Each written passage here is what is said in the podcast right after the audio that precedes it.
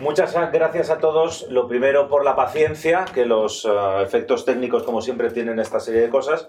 Pero bueno, eh, finalmente, gracias a, a, la maña de Alberto de Despertaferro, hemos conseguido solucionar el, el tema. Eh, lo segundo, darles las gracias a todos por haber venido a la librería Tercios Viejos, un proyecto editorial que hemos organizado entre cuatro socios. Uno de ellos es nuestro socio de referencia, Augusto Ferrer Dalmau, nuestro editor, Lucas Molina Franco, y los hermanos Rodrigo. Eh, nuestro propósito es que, además de ser una librería, yo comentaba esta mañana en un programa de Intereconomía de Rafa Núñez, me parece que en España eh, se tiene muchas ganas de volver a recuperar la historia. Ha habido un proyecto editorial como es Despertaferro que ya lleva muchos años trabajando en ello y, y creciendo cada día más. Hay un uh, pintor de batallas como Augusto Ferrer Dalmau que nos ha obsequiado a cualquiera de los que estemos aquí con maravillosos cuadros sobre distintos aspectos de, de, esa historia de España que merece la pena rescatar. Y uno de ellos, yo creo que, que es el libro de Luis Orando, El ejército español de José Napoleón. Tuvimos una pequeña uh, charla entre varios uh, amigos en redes sociales que por qué José Napoleón y José Bonaparte. Y por supuesto, Luis, muy bien documentado en estas lides, salió perfectamente triunfador de que la elección del título era más que adecuado y más que correcto. Yo no quiero extenderme mucho más. Va a guiar este coloquio, más que charla, eh, Javier Gómez, que es uno de los socios y fundadores del proyecto de Despertaferro. Así que, con nada más, por favor, Javier, Muchas gracias, es todo tuyo. Muchas gracias. En primer lugar, eh, enhorabuena a ti, Rafa. Eh, muchas gracias por invitarnos, muchas gracias por acogernos, pero ante todo, enhorabuena por este fantástico proyecto de Tercios Viejos, a ti, Augusto, y a todos los socios que, que, lo formáis. A los que estéis al fondo, deciros que por aquí hay unos sitios libres todavía, así que os invito a, acercaros y no estar de pie sentados en la escalera. Son prudentes, son prudentes. Y antes de nada me gustaría presentar un poco a Luis Orando, aunque no necesita presentación. Luis Orando, como sabéis la mayoría, y perdonadme por la voz, yo he llegado muy justito, muy justito hoy, eh, es uno de los máximos eh, expertos, eh, investigadores en la guerra de independencia que hay en este país. Eh, bueno, hasta el punto de que, bueno, probablemente en, en, la faceta de uniformes, banderas, es la persona que más sabe, y no solo de, de guerras napoleónicas, de muchas otras épocas. Eh, es catalogador del Fondo de Banderas de, del Museo del Ejército, es presidente de la Asociación Napoleónica Española y entre sus muchas funciones eh, ha sido también asesor de, algunos de los cuadros eh, napoleónicos de, de Augusto. Eh, eso dice mucho de la talla, de la talla del personaje. Em, el ejército de José Napoleón ha sido desde siempre una de sus, una de sus obsesiones, ¿no?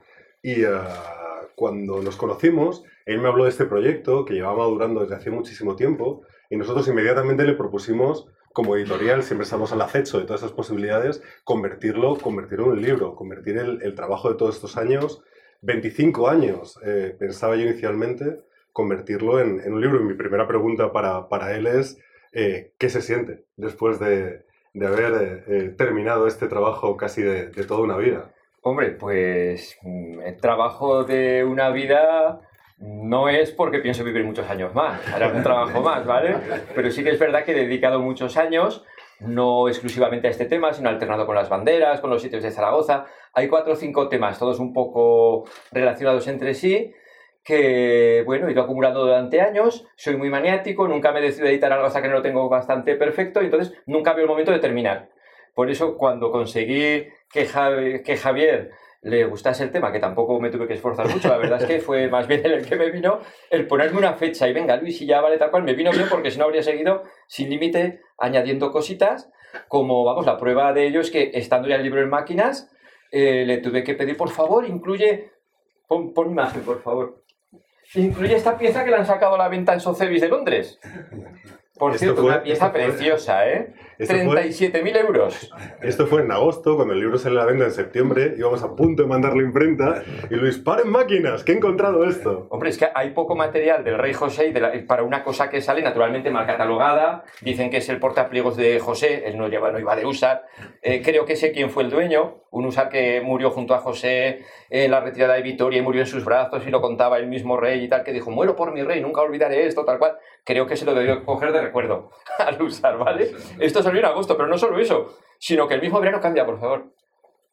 Estando en la playa, revisando las últimas cosas en la terracita de Salova y plácidamente, veo de casualidad en un catálogo de la- del Archivo Municipal de Madrid que había un pequeño fondo de uniformidad de la Guardia Cívica, que no lo había visto. Me cogí el autobús, porque yo no conduzco, y me fui a Madrid de una tirada desde la playa, llegué al archivo, lo saqué, un legajo que no había mirado nadie, les aseguro que estaba con dos dedos de polvo, y me encuentro un figurín de un uniforme Napo- eh, de José Napoleón, la milicia urbana de Madrid. Esto en pleno agosto y en septiembre salía el libro. O sea, y estoy seguro que habría seguido igual el tema si no hubiéramos puesto un, tope. Eh, entonces, es lo que digo, que no es una obra totalmente terminada porque sí que siguen quedando lagunas, pero lo que sí que estoy orgulloso es de haber eliminado mucha basura. O sea, había muchísimos inventos, como ahora contaré. O sea, hacer tabla rasa y aportar un trabajo base pienso que es sólido y bueno, pero que con la idea de que en el futuro alguien lo pueda completar. Creo que la mayor, la mayor obra ha sido eliminar los inventos, que como ahora les contaré, no se puede imaginar hasta qué punto estaba contaminado el estudio de José. Y Luis, ¿qué te ha llevado eh, a dedicar tantos años de tu vida a estudiar, al estudio de, de estos malos españoles que lucharon en el bando equivocado? ¿Eres tú un mal español, Luis? Yo creo que no, francamente no me tengo por tal, soy... creo que todo lo contrario, pero bueno, siempre me han caído simpáticos los perdedores. Eh, y en el mundo de la recreación, si se fijan, hacen guerra mundial, todo el mundo quiere ser alemán. Hacen guerra civil americana, todos de sudistas. Hacen carlismo, todos carlistas. O sea, un poco el lado oscuro. Que las guerras galaxias, ¿cuántos quieren ir de la República? Nadie, todo el mundo de Darth. ¿Vale? Entonces, estos me llamaron la atención y sobre todo el ver que nadie quería saber de ellos. Yo empecé a consultar con otros amigos que se dedican al estudio y tal, y por ejemplo, Juanola, que me era muy amigo mío, me decía, Luis, en eso no te voy a ayudar y los quiero incluir en mi libro porque esos no son españoles, son traidores. Vale. ¿Algún otro dibujante todavía inactivo que no voy a nombrar por no comprometerlo? Oye, yo te ayudaré encantado, pero a este libro no, porque es que esto no se merece en un libro. Entonces, tantas pegas me ponía que digo, me cago en H, por narices lo vamos a hacer. Y ha sido una labor muy de puzzle. Ya digo que lo más laborioso fue eliminar las falsedades, pero ha ido saliendo. Luego al final te das cuenta que encajan cosas, pero al cabo de muchos años. Hay que tener buena memoria porque había muchos capítulos que quedaban aparcados y de repente al cabo de años veía un retrato y decía, anda, este se parece a aquello. Ah, mira, pues tengo aquí al, al cazador de tal cosa. Por eso que no se puede hacer un trabajo de estos con una fecha de dos, tres años. Yo creo que efectivamente requiere un poco, no toda la vida, pero sí una buena parte, simultaneándolo con otras cosas. Tampoco es que sueñe yo con José, ¿vale? Pero, pero sí que estoy a la que salta. Eh, hablabas antes de muchos mitos y de muchos conceptos erróneos que has tenido que, Horroroso. que, que derrumbar, ¿no? Horroroso. ¿Cuál, era la situación previa del conocimiento de Pues esta materia antes de que empezaras a... me costó mucho entender por qué había tanto invento y al final yo creo que lo, que lo conseguí. Mira, yo mi primer contacto con José fue el siguiente. En el año 75, bueno, aquí más o menos todo el mundo as- eh, asumía y sabía que había un regimiento José Napoleón que estuvo en Rusia. Eso sí, hay una novela de Reverte, a poco que mirases se lo nombraban. Pero es un regimiento que era del ejército francés, hecho con prisioneros en Dinamarca y que fue a Rusia. No perteneció al ejército de José. O sea, siempre que yo sacaba el tema del ejército de José pensaban en estos. No, yo hablaba, yo quería saber de los españoles que lucharon en España, en lo que llegó a dar un poco aspecto de guerra civil, aunque tampoco fue una guerra total civil, sino que fue contra los franceses con un cierto sector de españoles apoyándoles, ¿vale? Bueno, esto estaba más o menos asumido. El, el regimiento José Napoleón, aunque entonces no conocíamos esta placa ni los botones, se ha avanzado. Porque eh, dice 25 años, pero la verdad es que ahora verán que no son 25, son más. Este librito es un spray que salió en el 75. Es el primer contacto que tuve con José. Tenía yo 14 añitos y lo vi en caja de un amigo más mayor que yo porque yo no me podía comprar un spray con 14 años para ir al cine al, al colegio de los curas por la tarde a ver Tarzán y, punto, no me daba para un spray. Pero bueno, con el tiempo lo compré, cuando cambió la situación. 1975, un spray, el ejército español en la campaña peninsular que dicen los ingleses, y aparecía un español luchando contra este señor. ¿Quién es este? Y me pone Lancero de la Mancha, séptimo de Lanceros. Esa imagen se me quedó grabada, el séptimo de Lanceros. Sonaba el séptimo de caballería, muy heroico y tal, ¿no? Bueno, ¿qué pasó? Al cabo de tres años apareció un libro que fue mítico, El Soldado de España, de José María Bueno. Una obra que yo creo que fue fundamental para todos los que nos gusta este tema. Todo lo trata un poco así por encima, pero trata todo. O sea, un resumen muy bueno. Y en esta obra, yo ya tenía 17 años, ya había, ya había crecido un poquito, eh, me encuentro con esta lámina, el ejército de José. Oye, qué lujosos, qué uniformes. Pero ¿y de dónde los habrá sacado? Eh, ¿Dónde se basa para esto? Y bueno, la verdad es que es muy buen dibujante. Siempre le reconozco como un poco el padre de la uniformología, pero no era investigador, nunca ponía las fuentes. Yo lo conozco a bueno en persona, le admiro mucho, le reconozco ser el padre, pero le falta un poco ese método de investigación. Le, le mandaban un dibujito a alguien, mira, el uniforme de los de Gerona, y lo copiaba no investigaba si esto mm, es una pena. Yo mismo le mandé listados de los sitios de Zaragoza, de las fuerzas que hubo, y en su libro de los uniformes de la guerra de independencia lo incluye, que entonces era un crío, y sin conocerme más que por carteo lo incluyó. Y pone ahí una lista que yo mismo reconozco luego que tenía unos fallos garrafales. Hombre, contrasta un poco, mira a ver quién te ha mandado esto, ¿vale? Entonces, ¿qué le pasaba Bueno? Bueno era el dibujante de la agrupación de miniaturistas. Y era el único español que sonaba fuera le empezaron a mandar cosas, luego conocido a la gente que le mandó las cosas, por eso es la historia. Le mandabas cosas y él las copiaba, pero no las filtraba.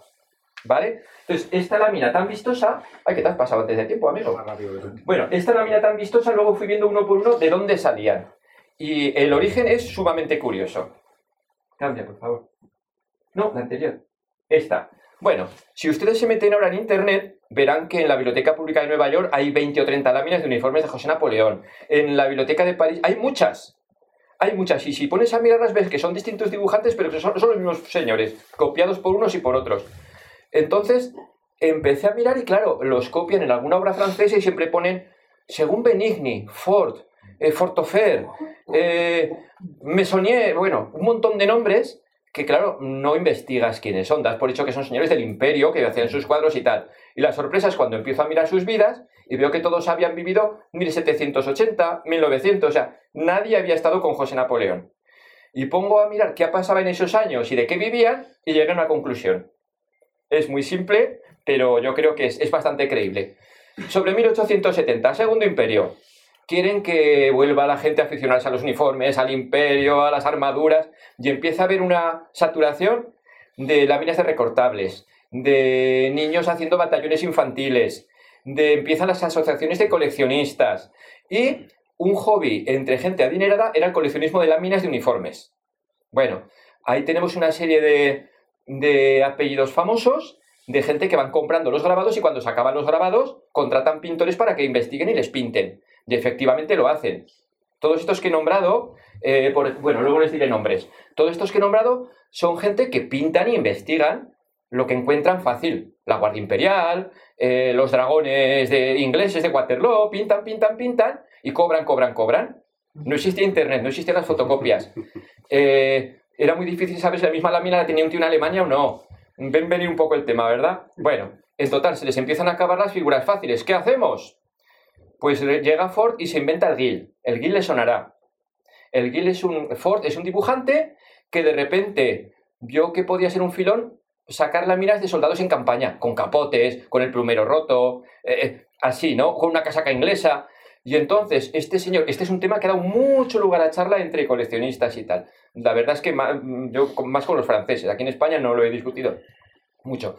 Este Gil parece ser que es el, el Gil, un cura que se llamaba Gil, que dice, dicen que hizo un álbum de dibujos durante la guerra y se lo dio a un militar. Ese militar luego se lo dio a su, a su mujer, en total, que hacia 1890 Ford está en San Sebastián y conoce a una viuda. De esa viuda le deja una noche el álbum. En esa noche se lo copia todo y nunca más se vuelve a ver el álbum. O sea, nadie vio el álbum de Ford, del Gil. Y a partir de ahí salieron las minas mil.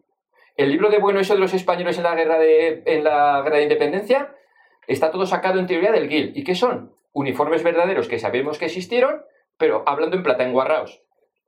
Cosa que es creíble, que este hombre que sabía de uniformes los hacía creíbles, pero mm, todo parece indicar que se inventó el manuscrito. ¿Vale?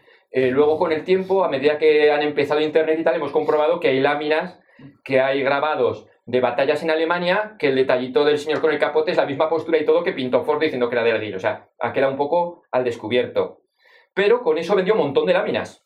al bolsillo, pim pam, pim pam. Y encima era un coleccionista alemán. Mm, las juntas, hoy en día hemos podido compararlas y ves que la misma figura a uno le pone el plumero verde, al otro se le pone el plumero rojo.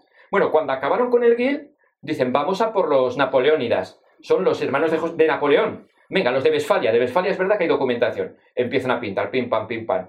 Llega el siguiente filón, Nápoles. Hombre, Nápoles fue rey Murad. Murad le encantaba los disfraces. Tienen que ser uniformes lujosísimos. Y empiezan a inventárselos. Los callbacks de, de, oso polar, que por Nápoles hay mucho oso polar para hacer callbacks, para toda la banda música, no para uno, ¿eh? O sea, cosas así, cosas así. Y ahora han ido saliendo al descubierto. Ahora hay un ruso y un napolitano que están estudiando muy en serio y les está pasando lo mismo. Están teniendo problemas para borrar del escenario las falsedades. Bueno, y una vez que acabas con Nápoles, ¿quién queda? José Napoleón. José Napoleón, hombre, el hermano español, uy, sí, qué curioso, qué exótico los bandoleros en España, ¿cómo vestirían? Bueno, llega un tal Norrie, que es un inglés especialista en pintar coloniales y escoceses de, en la, luchando contra los darbiches, unas láminas preciosas, y alguien le encarga una serie de uniformes de José Napoleón. Y esa serie es la que, bueno, dice que es del Teatro Real de Berlín. En el Teatro Real de Berlín ya no la tienen hace muchísimo. Lo que pasa es que él pintaba decoraciones y figurines. Y por lo visto hizo varias copias y no acabó allí. Bueno, esa serie pertenece a este primero. Este Norrie, ¿qué pasa? Conoció los grabaditos que había de españoles de final de Guerra de Independencia hechos por Martinet en París. Eh, pasa, luego volveremos, pasa, pasa. Este. Conoció esta colección de grabaditos y dice, vamos a ver, este señor, este grabado español, y va bien vestido. No puede ser del bando patriota, que eran todos bandoleros. Tiene que ser afrancesado. Y que lleva la mantilla. El 7, el séptimo de lanceros. Ya tengo el lancero de la mancha. Y resulta que. Ay, perdón. Ya resulta que aquí, si se fijan, eh, ¿qué es lo que ven? Eso es una F. F7. Mal empezó el razonamiento para la caballería de José. Y claro, si existe el séptimo de lanceros, ¿qué había también? El primero, segundo, tercero, cuarto, quinto, sexto. Y como no sé cómo son, me los invento. Tira para atrás. Estos son. él dice que es el séptimo lanceros y los otros seis regimientos caballería. Totalmente inventados. Les pone cordones de la Guardia Real, no se sabe por qué. Se los inventa. Pero vende unas cuantas láminas. Por ahí van a millonarios, que entonces entre ellos no hablan, pero hoy en día sí las puedes comparar. Y ahora resulta que una de ellas está en la Biblioteca Pública de Nueva York, se la descarga todo el mundo y yo hago muy mala leche cada vez que voy por Facebook me mandan, mira, Sorando, esto te gustará. No, cago en Los falsos. ¿Sabes? Eh, por ejemplo, esta ya es el colmo de disparate, la bandera esa. Eh, pues esa bandera me la ha mandado por cuatro sitios ya. Esta no sale en tu libro, digo, ni falta que hace. Bueno, cambia. La siguiente. Vamos a. No, la anterior. Perdón, ¿eh? No, pues entonces la siguiente de la siguiente. Dale, dale. Dale. Oye, aquí falta una. Es que no está yendo, no está yendo bien esto. No, esta. Vamos a ver. Llega sobre 1890 y aparece una obra monumental. El Lienari Humbert. Son varios tomos y es un resumen de la uniformidad del mundo en esa, hasta entonces. Estupendo. O sea, muy, muy estudiado, muchísima información y bastante buena. Pero llegan los españoles y pone todas las láminas del burgués de Hamburgo convertidas en cuadraditos de estos, que luego este sistema lo copia el Espasa Calpe. Cuando cojan el Espasa, que aún queda por alguna casa, antes de que los ordenadores acaben con él, eh, verán que cada vez que hablan de un país sale un desplegable con los uniformes de ese país en 1900, salen así plegaditos. Pues esto, esto lo empezó Lienard, y eran dos por lo visto, Lienard y Humbert, claro. Bueno, pues se permite hacer una lámina de José Napoleón. No lo habían visto hasta entonces más que los cuatro millonetes que coleccionaban láminas. Este le dejan copiar las láminas y ¿qué es lo que pone? Pues hombre, pone naturalmente al lancero de la mancha. En algún momento de otro de los dibujantes que fue copiando de copiando se inventó al corneta. O sea, ya está el corneta. Eh, luego puso naturalmente los seis de caballería que no habían existido nunca, porque como verán luego solo hubo cuatro regimientos y van de verde. O sea, no tiene nada que ver. Pero lo más divertido, aparece la infantería. Esto tiene miga todos hemos visto, además aquí creo que todos hemos hecho miniaturas o, somos un poco de ese mundillo, ¿no? Y todos sabemos que los de José Napoleón iban de marrón. Es verdad, iban de marrón. Eh, ¿Qué ocurre? Que en 1890 más o menos, un poquito de salir esto, un francés le escribe a Gómez de Arteche, gran estudioso de la guerra de independencia, ¿vale? Y le dice, Monsieur, yo quiero saber cómo van los de José Napoleón. Y este, eh, que los uniformes le importaban un pepino, le contesta que existe un prontuario de leyes en el que sale algún decreto, que es verdad, y hay unos cuantos, no muchos, pero sale algún uniforme descrito, nunca dibujado. Y le dice, ¿y la infantería? No tengo ni idea. Pero me imagino que irían vestidos a la francesa y de marrón porque encontró alguna nota de que había mucho paño pardo. Entonces, los franceses en el acto ya tienen el uniforme de infantería de José, el uniforme de fusilero francés, pero marrón. Dice, ¿y qué divisa tendrán? Pues no tengo ni idea. Y la pintan blanca. ¿Ven que las pintan blanca? Bueno, menos el quinto, porque de casualidad, este Norrie que he dicho, una de las láminas que pintó, la bautizó como quinto de infantería, no se sabe por qué. Y, y le pone amarilla. Pero claro, el siguiente paso, ya tengo la silueta con chacó y de marrón. Pero ¿y cuál era la divisa? Dice cómo se llamaban. Madrid, Toledo, Sevilla, dice, si había regimientos en España que se llamaban así ya antes, pues le pondría la misma divisa. Entonces le pone a cada regimiento una divisa, que son las divisas de los regimientos borbónicos. Pero se lo sacan del gorro. Es mentira. Todos veis, bueno, eso me estoy comiendo lo de después. Es un invento, no, no es verdad. Hizo una mezcla ya a su conveniencia. Pero ocurre una cosa, el regimiento número uno se llamaba Madrid. Y como no había ningún regimiento Madrid, no supieron cómo, no supieron cómo pintarlo. Y lo dejaron sin pintar, en blanco. Luego José María Bueno no se dio cuenta de ese detalle y dijo, regimiento Madrid, divisa blanca. No es lo mismo pintar de blanco que dejar sin color un trozo de la lámina, ¿vale? Bueno, ¿qué más cosas tenemos? El granadero de la guardia. Este es uno de los pocos que hay un texto. El granadero, lo ven que va como el francés, pero con el calzón de color amarillento. Eso lo han repetido en 40 libros. Según las memorias del general Hugo, llevaban el uniforme de la Guardia Imperial, pero calzón amarillento. Yo no me permití dudarlo. Lo dice el general Hugo, será verdad. Hombre, mira, pues si resulta que tengo las memorias de Hugo que me las he comprado, me las voy a leer. Coño, si no dice nada, será otra edición.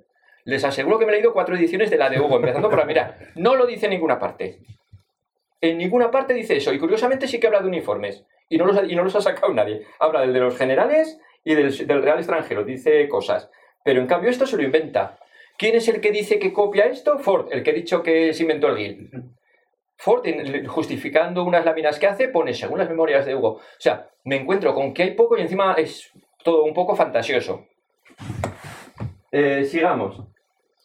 Esta es una lámina ya de los años 30, pues Sellier fue un poco el último de estos dibujantes en serie, hizo una serie bastante buena que mm, pasó desapercibida porque iba a parar a manos del ricachón que se la encargaba.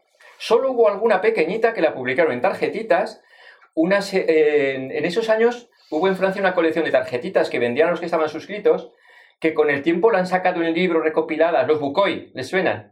Los libros de Bucoy. Era una colección de tarjetitas, pues hubo un par que eran de José Napoleón. Bueno, pues este hizo una colección muy buena, pero fue a parar a manos particulares. Tenía algunos que eran verdad, que lo habían sacado del prontuario de leyes, pero luego habían copiado toda la, la retaila esta que han ido copiando unos de otros, de otros, de otros. Y que acabó heredando José María Bueno y es como de verdad entraron a España. Pasa. Bueno, el Ancero de la Mancha, y lo ven aquí, que por cierto, hace poquito, estando ya el libro, creo que no ha llegado a salir en el libro, Arsenio, el alcalde de Astorga, que es muy aficionado a estas cosas, me dice, Luis, te voy a dar una alegría. Y me mandó que había encontrado una revista de inspección de una partida de guerrilla que se llama Los Lanceros de la Mancha. O sea, existieron. Y para mi sorpresa, aunque eran cuatro gatos, iban así, iban bien vestidos. O sea que los Lanceros de la Mancha existieron y confirmado, pero es una guerrilla manchega de estas que acaban medio regimentándose. ¿Eh? Eh, otra, por favor. Bueno, eh, allá por los años 60 aparece un señor que se llama Fortofer, Fortofer del que me habló José María Bueno. Cuando yo le preguntaba por José, él me decía, uy, cuando salgan los Napoleónidas. Este Fortofer era un francés, buen heredero de los del Guil. ¿Vale? Este empezó a hacer lo mismo, pero ya con, teniendo algo más de documentación. Este realmente era un buen uniformólogo y llegaba a conclusiones muy buenas. ¿Problema que tenía? Que en vez de poner esta figura, la he reconstruido con, con el decreto y por mi intuición que conozco de esta época y tal, te ponía eh, apuntes del médico sueco Winchilhander. Tócate las narices, a ver quién lo comprueba. O, o sea, tenía la manía de poner, atribuir una fuente como para que no hubiera dudas de algo que era una deducción suya buena, ¿eh? que acierta bastantes. Pero, ¿por qué no poner la verdad? Por ejemplo, empezó a sacar para la colección esta que hay en Providence, en Estados Unidos, la Brown Collection, la mayor colección de láminas, que es una señora que se recorrió Europa en la posguerra y en el comienzo de la Guerra Mundial comprando todas las laminitas que había de soldados. Se llevó del Palacio Real todos los estados militares. Los tienes ahora en Providence, eh, los mismos que Clonard dice que ha visto en el Palacio Real cuando escribe su historia, están ahora allí. Bueno, pues esta señora siguió comprando cosas y este le mandó dibujos y tal. Y, el problema es que se inventa las fuentes. Dibuja gente de la Guardia Real con capotes, cosas muy majas, y él las justifica diciendo que son eh, apuntes que tenía su padre. Esto tuve la gran suerte de que un francés de esta de la antigua escuela que, que llegué a conocer me mandó la correspondencia. O sea que estoy vulnerando la ley de privacidad de datos. Pero me mandó las cartas de Fortofer. Y ostras, qué imaginación tenía y cómo cambiaba de una carta a otra hablando del mismo soldado según le gustaba. O sea, una pena. O sea, la verdad es que me quedé un poco desilusionado. Vi que este tenía cosas aprovechables, pero que lo que no era válida era la, fuente que daba. ¿Vale? Eh, este lo conoció José María Bueno y digamos que se estaba esperando que editase algo. Él le daba unas fichas y al final murió este Fortofer joven. Eh, yo en una revista francesa que llega a sacar algún artículo sobre esto, publiqué este dibujo diciendo que era lo mejor que había visto sobre José, pero que la fuente que era mentira porque el, país al que atribuye ese médico es un país pequeñito, creo que era Finlandia o algo así, no sé, una historia muy rara, y tienen perfectamente controlados los médicos militares que estuvieron aquí en España, y no hay ninguno que se llame así. O sea, bueno, y además hay cosas que no concuerdan, porque hubo dos reglamentaciones a lo largo de la guerra que ha hecho unas mezclas, o sea, este fue el que más se acercó pero se le puede cazar, tiene gazapos. Por ejemplo, los oficiales siempre siguieron llevando bicornio, no llevaban chaco. Los de José llevaban bicornio. Están las facturas, las instrucciones, todo. Eh, cambia, por favor. Bueno, pues este era el estado cuando empecé, o sea, mucha confusión y no saber, bueno, sé que me intuyo que esto no es, pero que fue en realidad.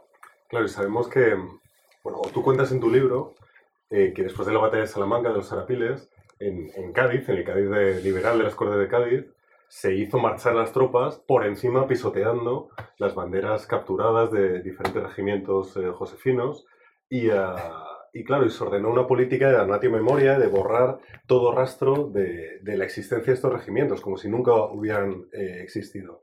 Y, y, qué decir de lo que luego hizo, Fernando VII también cuando, cuando llegó al trono. Eh, ¿Qué fuentes realmente has encontrado para, realizar tu labor de reconstrucción eh, pues, de, estos regimientos y esos uniformes? Pues ha sido complicado, pero al final las fuentes que encontré ha sido una suerte que no existieran las fuentes clásicas. Ahora explicaré el por qué. Bueno, vamos a ver. Aquí he puesto dos rarezas, porque es que en plena guerra cae Guadalajara, entregan sus dos banderas el Regimiento Madrid, eh, se las da Wellington al empecinado, el empecinado las manda a Cádiz y cuando llegan a Cádiz como un trofeo dicen, ¿qué hacemos con esto? Esto es el enemigo, hay que destruirlas. Y para que sirva de escarmiento, que las queme el verdugo. Pero primero se ponen en el suelo y desfilan todos humillándola. Y hay un debate muy curioso porque los debates de las cortes están todos editados y es fácil verlos. Tienes en la biblioteca digital, están, son muy divertidos. Bueno, sale todas las luchas del Leonífero de 1820, el Regimiento España que no tiene bandera, bueno, salen cosas militares, os invito a que lo miréis. Sale el debate y hay uno que dice, pero no podemos quemar las banderas porque es que tiene en medio el escudo del país, quememos solo el ovalito con el águila. Y dice, no, no, no, no, hay que quemarla toda, porque las monedas falsas también llevan el escudo del rey y se funden. O sea, hay un debate ahí sobre eso. En total, que hacen un decreto diciendo que las van a quemar, pero que sepan que esta suerte le espera a todas las demás que tomemos y a todos los recuerdos de este ejército de malos españoles. O sea, que no quede recuerdo de ellos. Entonces, claro, aparte de que perdieron la guerra y se fueron, eh, pues claro, la gente por miedo a represalias quemó archivos. Los mismo, el mismo ejército que destruyó cosas. Eh, aquí siempre ha sido un poco el pabellón del miedo. No hay grandes colecciones de cosa militar porque se ha destruido. Cuando están los carlistas, que no se enteren que soy isabelino. Cuando llega la República, uy, yo era de la Guardia Real, voy a cortarle la corona. Eh, cuando llega Franco, uy, yo republicano, lo quemo. Y a estos les pasó lo mismo. Lo poco que quedó desapareció. Aquí tenemos dos rarezas. Esto es en Valladolid, apareció en la fachada de un convento debajo de, una, de un cuadro de la Virgen que estaba así protegido por un techito, lo quitaron para limpiarlo y sale el único escudo que tenemos de fachada de José Napoleón. Es una pieza única, tamaño natural, más o menos como lo ven en la diapositiva. Y esto otro también es una rareza, es la única bandera que existe de un regimiento de él, está en el Museo Naval, y dicen, ¿por qué no se destruyó? Pues porque esta no la tomó el ejército, sino que fue un desertor del regimiento Málaga que salió una partida les habían dado una alarma de que había un desembarco inglés. Entonces los mandaron de expedición, cuando salía poco, no salía el regimiento entero, la bandera se quedaba en el cuartel, y este aprovechó la confusión para coger el paño, solo el paño, se lo enroscó a la cintura y a mitad de la expedición desertó. Entonces, como fue a parar a Serrano Valdenebro, que era un jefe de guerrillas y tal, y nadie se había enterado, porque no salió en la prensa ni salió en ningún lado, se la quedó y la dio 20 años después cuando ya cuando ya ese decreto no lo recordaba nadie, lo de destruirla. Yo está en el Museo Naval, Lo que pasa que nadie tiene un lado del desertor. Eso lo hemos sabido gracias a José Luis Meige, un buen amigo de Málaga, que me hizo llegar unas memorias de un malagueño que cuenta ese incidente. Dice, fíjate qué desmadre en este regimiento que no se ha enterado nadie y ha, desertado un sargento y han hecho otra nueva de tapadillo para reponerla sin que se entere nadie. Pero bueno, este cronista se enteró y lo puso, ¿vale? Entonces, es la única bandera que queda. Queda muy poco. ¿Documentos? Pues los documentos que quedan, eh, he dicho que era casi una suerte que no quedase, porque normalmente habría ido yo a, una, a unas fuentes muy frías. Mucha estadística, muchas listas de, reclutamiento, el dinero que cuestan, tal cual. Al no tener esto, que al final sí que he encontrado algo, pero inicialmente no lo encontré, he tenido que recurrir a fuentes más divertidas, por decirlo de alguna manera.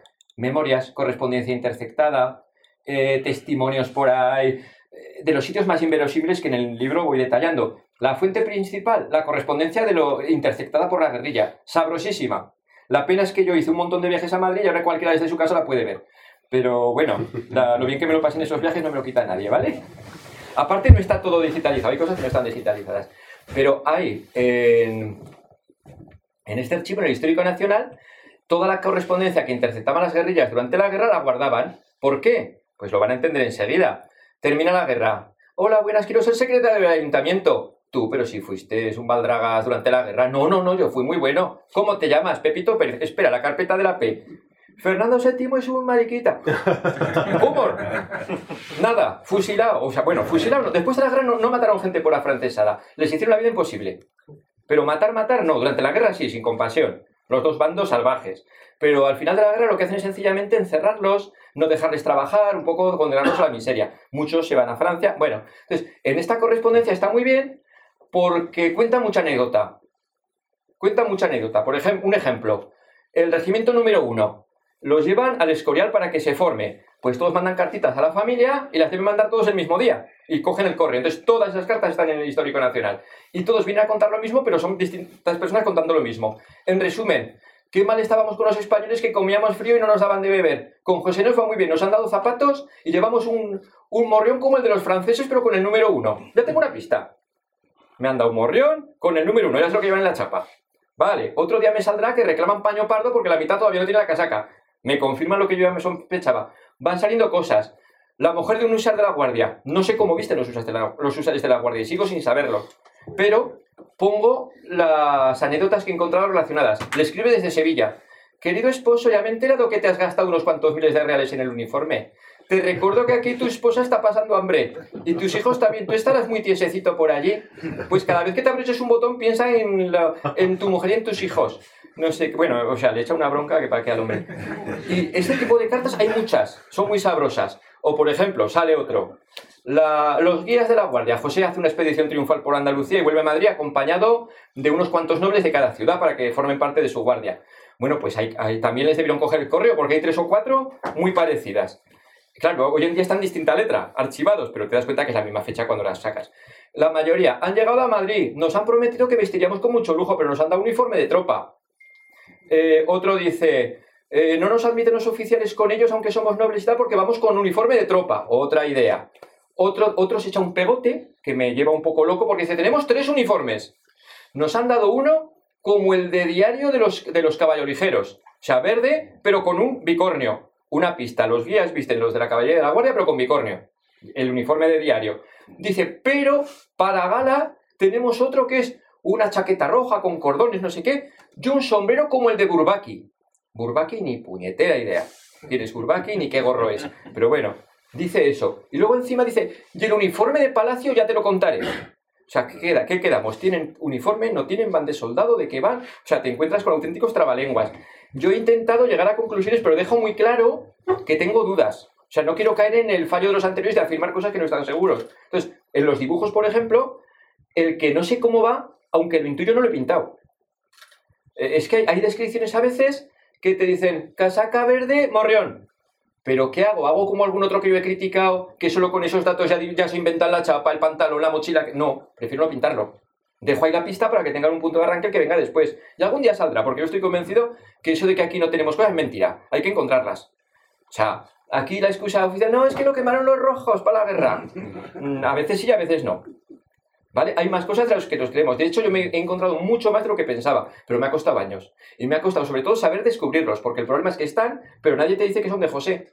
Porque como no saben cómo viste el ejército de José, dicen militar de la guerra de independencia. Bueno, eh, mm, los papeles, eso, en Simancas hay algo, hay algunos listados y tal de cuando se reorganizan en Valencia, y luego el archivo de José Napoleón lo tomó Wellington en Vitoria. Fue a Inglaterra y hace unos años lo ha devuelto a Francia. Ahí está. Hay mucha documentación, pero es muy de política, de la corte. Realmente no cuenta cosas de uniformidad y nada de eso. Es una pena porque me volví mono para poderlo ver. Y al final, sí, es, da cifras, da los nombres de los jefes, pero no vida, que es lo que a mí me gusta un poco la vidilla de Dios, no cuenta prácticamente nada. Pero bueno, había que verlo había que verlo. Y luego hay hojas de servicios, hay algunas en Vincennes, porque bastantes de estos que se refugiaron en Francia acabaron en el embrión de lo que sería la legión extranjera. Entonces, claro, en su hoja de servicios cuentan todo. Y para mi sorpresa, en Segovia hay alguna hoja de servicios de afrancesados. No me lo esperaba. Pero, por ejemplo, de los lanceros de Sevilla hay hojas. Y en nombre de José Napoleón, alguna hoja de servicios hay, mezclada con las otras. No han hecho un fondo aparte. Eh, otra, pasa. Estamos hablando de uniformes eh, casi todo el rato, ¿no? Eh, reconstruir esos uniformes, no, no, solo los regimientos, sino los uniformes, a partir de estas magras pistas que, que tenías, habrá sido todo un reto. Eh, cómo. Yo lo he comparado a veces, hablando con amigos, con rellenar un crucigrama, era un reto. O sea, es que al final van saliendo por deducción muchas cosas. Lo que hay que hacer es reconocer que es por deducción. No decir archivo del conde de la Peñaza, que igual ni existe. Es que me he tropezado con eso. Que se lo han inventado y yo, mirar, no existen. Aquí a ti te he dicho hasta nombres de gente concreta. No existen. He encontrado cartas de, José, de la época de José Napoleón con que es verdad, la fecha, el autor y todo, pero el texto no es el que me han dado. Sea, no entiendo por qué ha habido gente que ha dicho eso, pero bueno. Mm, no puedo decir más por gente que está todo por ahí, ¿vale? Pero, o sea, me lo he tomado yo muy mal, claro, naturalmente. A ver, entonces vamos a ver ahora qué es lo primero que tengo que hacer. Lo primero, buscar la iconografía iconografía en España durante la guerra de independencia la gente estaba para luchar, no estaban para pintar soldadicos. Lo único que tienes es algún retrato, algún retrato, pero no hay aquí esos dibujantes como los de Hamburgo y tal, o por lo menos no lo hemos encontrado. Existió el GIL, pero resulta que vino un ovni y se lo llevó, porque no existió. Bueno, ¿qué es lo primero que me encuentro al buscar José Napoleón al rey? El rey hay bastantes retratos y en cada uno viste de una manera, con lo cual eh, al final pues llegas a la conclusión de que va posando con los uniformes de su guardia los distintos regimientos que tenía. Y al final va todo va casando, ¿vale? Todo va casando. Esta de aquí abajo, bueno, les resumo un poco ya el resultado final. Este de aquí abajo es el uniforme de cuando viene a España, que viene de Nápoles. En el año 11 escribe a su hermano que vaya ruina que tengo aquí, que mi guardia lleva todavía seis años con el mismo uniforme, que es el que cogimos en Nápoles. Los caballos no tienen herraduras, ya va siendo hora que me lo cambies. Entonces, el uniforme primero lo tenemos. Efectivamente se parece mucho al de la Guardia Imperial. Pero lo que no es verdad es lo del pantalón amarillento, porque hay otros retratos que está de cuerpo entero y lleva blanco. Y Hugo no puso eso en ningún momento. Yo llegué a pensar si se equivocaría de autor y en algún libro está. Ojalá salga. Me encantaría. A mí ahora me encantaría que me contradijera alguien. Y que, porque es muy aburrido no tener con quién discutir de, este pobre hombre. Parece que no le interesa a nadie. ¿Vale? A ver, eh, y estos de arriba son el uniforme de 1811, que hizo uniforme nuevo con ya masa de española, con solapa cuadrada, y entonces los granaderos van de naranja. Curiosamente a este hombre le gustaba mucho naranja. Me he encontrado muchas, muchas cosas en color naranja en su uniformidad. El naranja y el amarillo lo usaba mucho y en Nápoles también lo usó. Y este no estoy muy seguro de si esa solapa verde yo no me la creo mucho, pero ese cuadro perteneció a su hija. Mm, a su hija yo creo que es auténtico. Está en el museo, en el museo napoleónico de Roma, está ese retrato y curiosamente hasta muchos años puesto como que era el mariscal Junot. ¿Cómo saber si un soldado de estos que no sabemos cómo es su uniforme, su uniforme es de José Napoleón? Por una cosa muy sencilla, a ver si la ven. La estrellita roja, este no creo que sea la Gran Orden Soviética, es la, la medalla que instituyó José Napoleón, la Real Orden de España, conocida como la berenjena por los patriotas. Todo el que lleva la estrellita de cinco puntas es afrancesado. Entonces, a buscar cuadros que lleven la estrellita de cinco puntas. ¿Qué pasa? Habrá retratos que estamos viendo, no sabemos quiénes son, no llevan la estrella y no digo que son afrancesados, y a lo mejor lo son, pero no tuvieron la, medalla. Entonces, no todos los que van sin medalla son afrancesados, pero sí todos los que la llevan. No sé si el trabalengua. Bueno, cambia. Lo siguiente que me salió, claro, los pintores buenos que pintaban soldaditos o generales y gente importante. Gente importante. Estos que va a cabeza son mariscales o generales, mira qué guapos. Y con la estrella roja. Pues no, señor, son políticos. Son ministros. Eh, me di cuenta que buena parte de los cuadros que decían que eran generales no son generales. Por eso introduje un apéndice al final del libro hablando un poco de los uniformes civiles para evitar esos, esos errores. Eh, ¿Cómo distinguir un uniforme civil de uno militar? Olvidemos un poco a José, en genérico, en España. Cuando vean la cenefa de general, pero entre lazo y lazo, un ojo mirando es un ministro. Los ministros vigilan España y tal. es el galón de general con un ojito. Y cosas parecidas, pues, allí hasta palafreneros, médicos de palacio. Todos visten en este plan. Esto en concreto es el ministro Romero, que fue eh, eh, muy anciano ya, murió en Zaragoza cuando iba camino de Francia está enterrado en la capilla de San Fernando y estoy intentando convencer al gobernador militar para que nos lo deje sacar, porque igual lo enterraron con el uniforme. ¿Para qué lo quiere? Que lo saque. Bueno, y este otro está en Boston, es el ministro Almenara, pero lo tienen catalogado como general, un nombre muy raro, no me acuerdo, no es de los conocidos. ¿Qué ocurre? Que la hija de, Almenara emparentó con ese general, el cuadro acabó en Estados Unidos y si aquí no sabemos que es un, que es un ministro, imagínate en América. Pero claro, ¿qué ocurre? Lleva la berenjena que solo se permitía que la usasen españoles o franceses que hubieran formado, que formasen parte del ejército español. O sea, Napoleón prohibió a un francés que siguiera en el ejército francés que llevase la berenjena, con lo cual el que lleva la berenjena es del ejército español o, pertenece al reino o un cargo civil. Entonces, este es el ministro Almenara. Es curioso que lleva la medalla, esto es la orden de caballero, esta es la de comendador. José suprimió todas las medallas, solo permitió que siguiera existiendo esta. Y otra más, la orden del Toison. ¿Saben por qué? Porque se la habían dado él y si no se la tenía que quitar. Carlos IV se la había dado. Antes de que invadiera España, le dio la orden del Toison y la conservó. Entonces, esto sí es una orden de caballería, no es una medalla, sí que la lleva. Esto es, me parece que es Alcántara o no, Jerusalén. Lleva las cuatro crucecitas. Y esta de aquí la lleva porque no es una medalla española, es la, la puerta del Gran Turco o algo así se llama esa placa. Este había sido embajador en, en Estambul. Entonces, ¿Cómo descubrí quién era? Muy fácil, miré a ver qué españoles podían tener esta medalla, que eran contadísimos, y me salió Almenara y cuadraba todo. Además tenía parentesco con el autor. O sea, dos cuadros hermosos que no me valen porque son civiles, no son militares. Cambia. ¿Les importa que me quede aquí, que controlo más el tema? Bueno, y luego me encuentro con que parte de los cuadros que hay, de los pocos que hay, para poderse salvar de la quema, los borbonizan. Este, por ejemplo, es el hijo de un comisario regio, creo que era el de Segovia un tal Amorós. Bueno, pues eh, el hijo fue paje de José. Tenemos eh, Abel Hugo, el hermano de Víctor Hugo, escribió unas memorias eh, durante la guerra y él fue paje y describir un informe con todo detalle es este, no cabe duda. Pero ¿qué tiene este en el cuello? Una flor de lis. Y el cuadro está en Madrid. Mm, le pongo la fonte de y me respetan al niño que si no me quedo sin cuadro que me ha costado perricas. Entonces, lo poco que hay está camuflado. Y lo que lugar para sacar, además se nota que está sobrepuesta a muchos si se acercan. Cambia. Bueno, eh, entonces digo, bueno, ¿de dónde saco yo iconografía de uniformes? Que no sean generales y ministros. Pues los retratos baratos, las miniaturas. Las miniaturas, que es el retrato que podían pagarse un capitán, un coronel, y que para mí son mucho más interesantes porque me aportan cómo van los regimientos, no los generales que más o menos ya sabemos cómo van.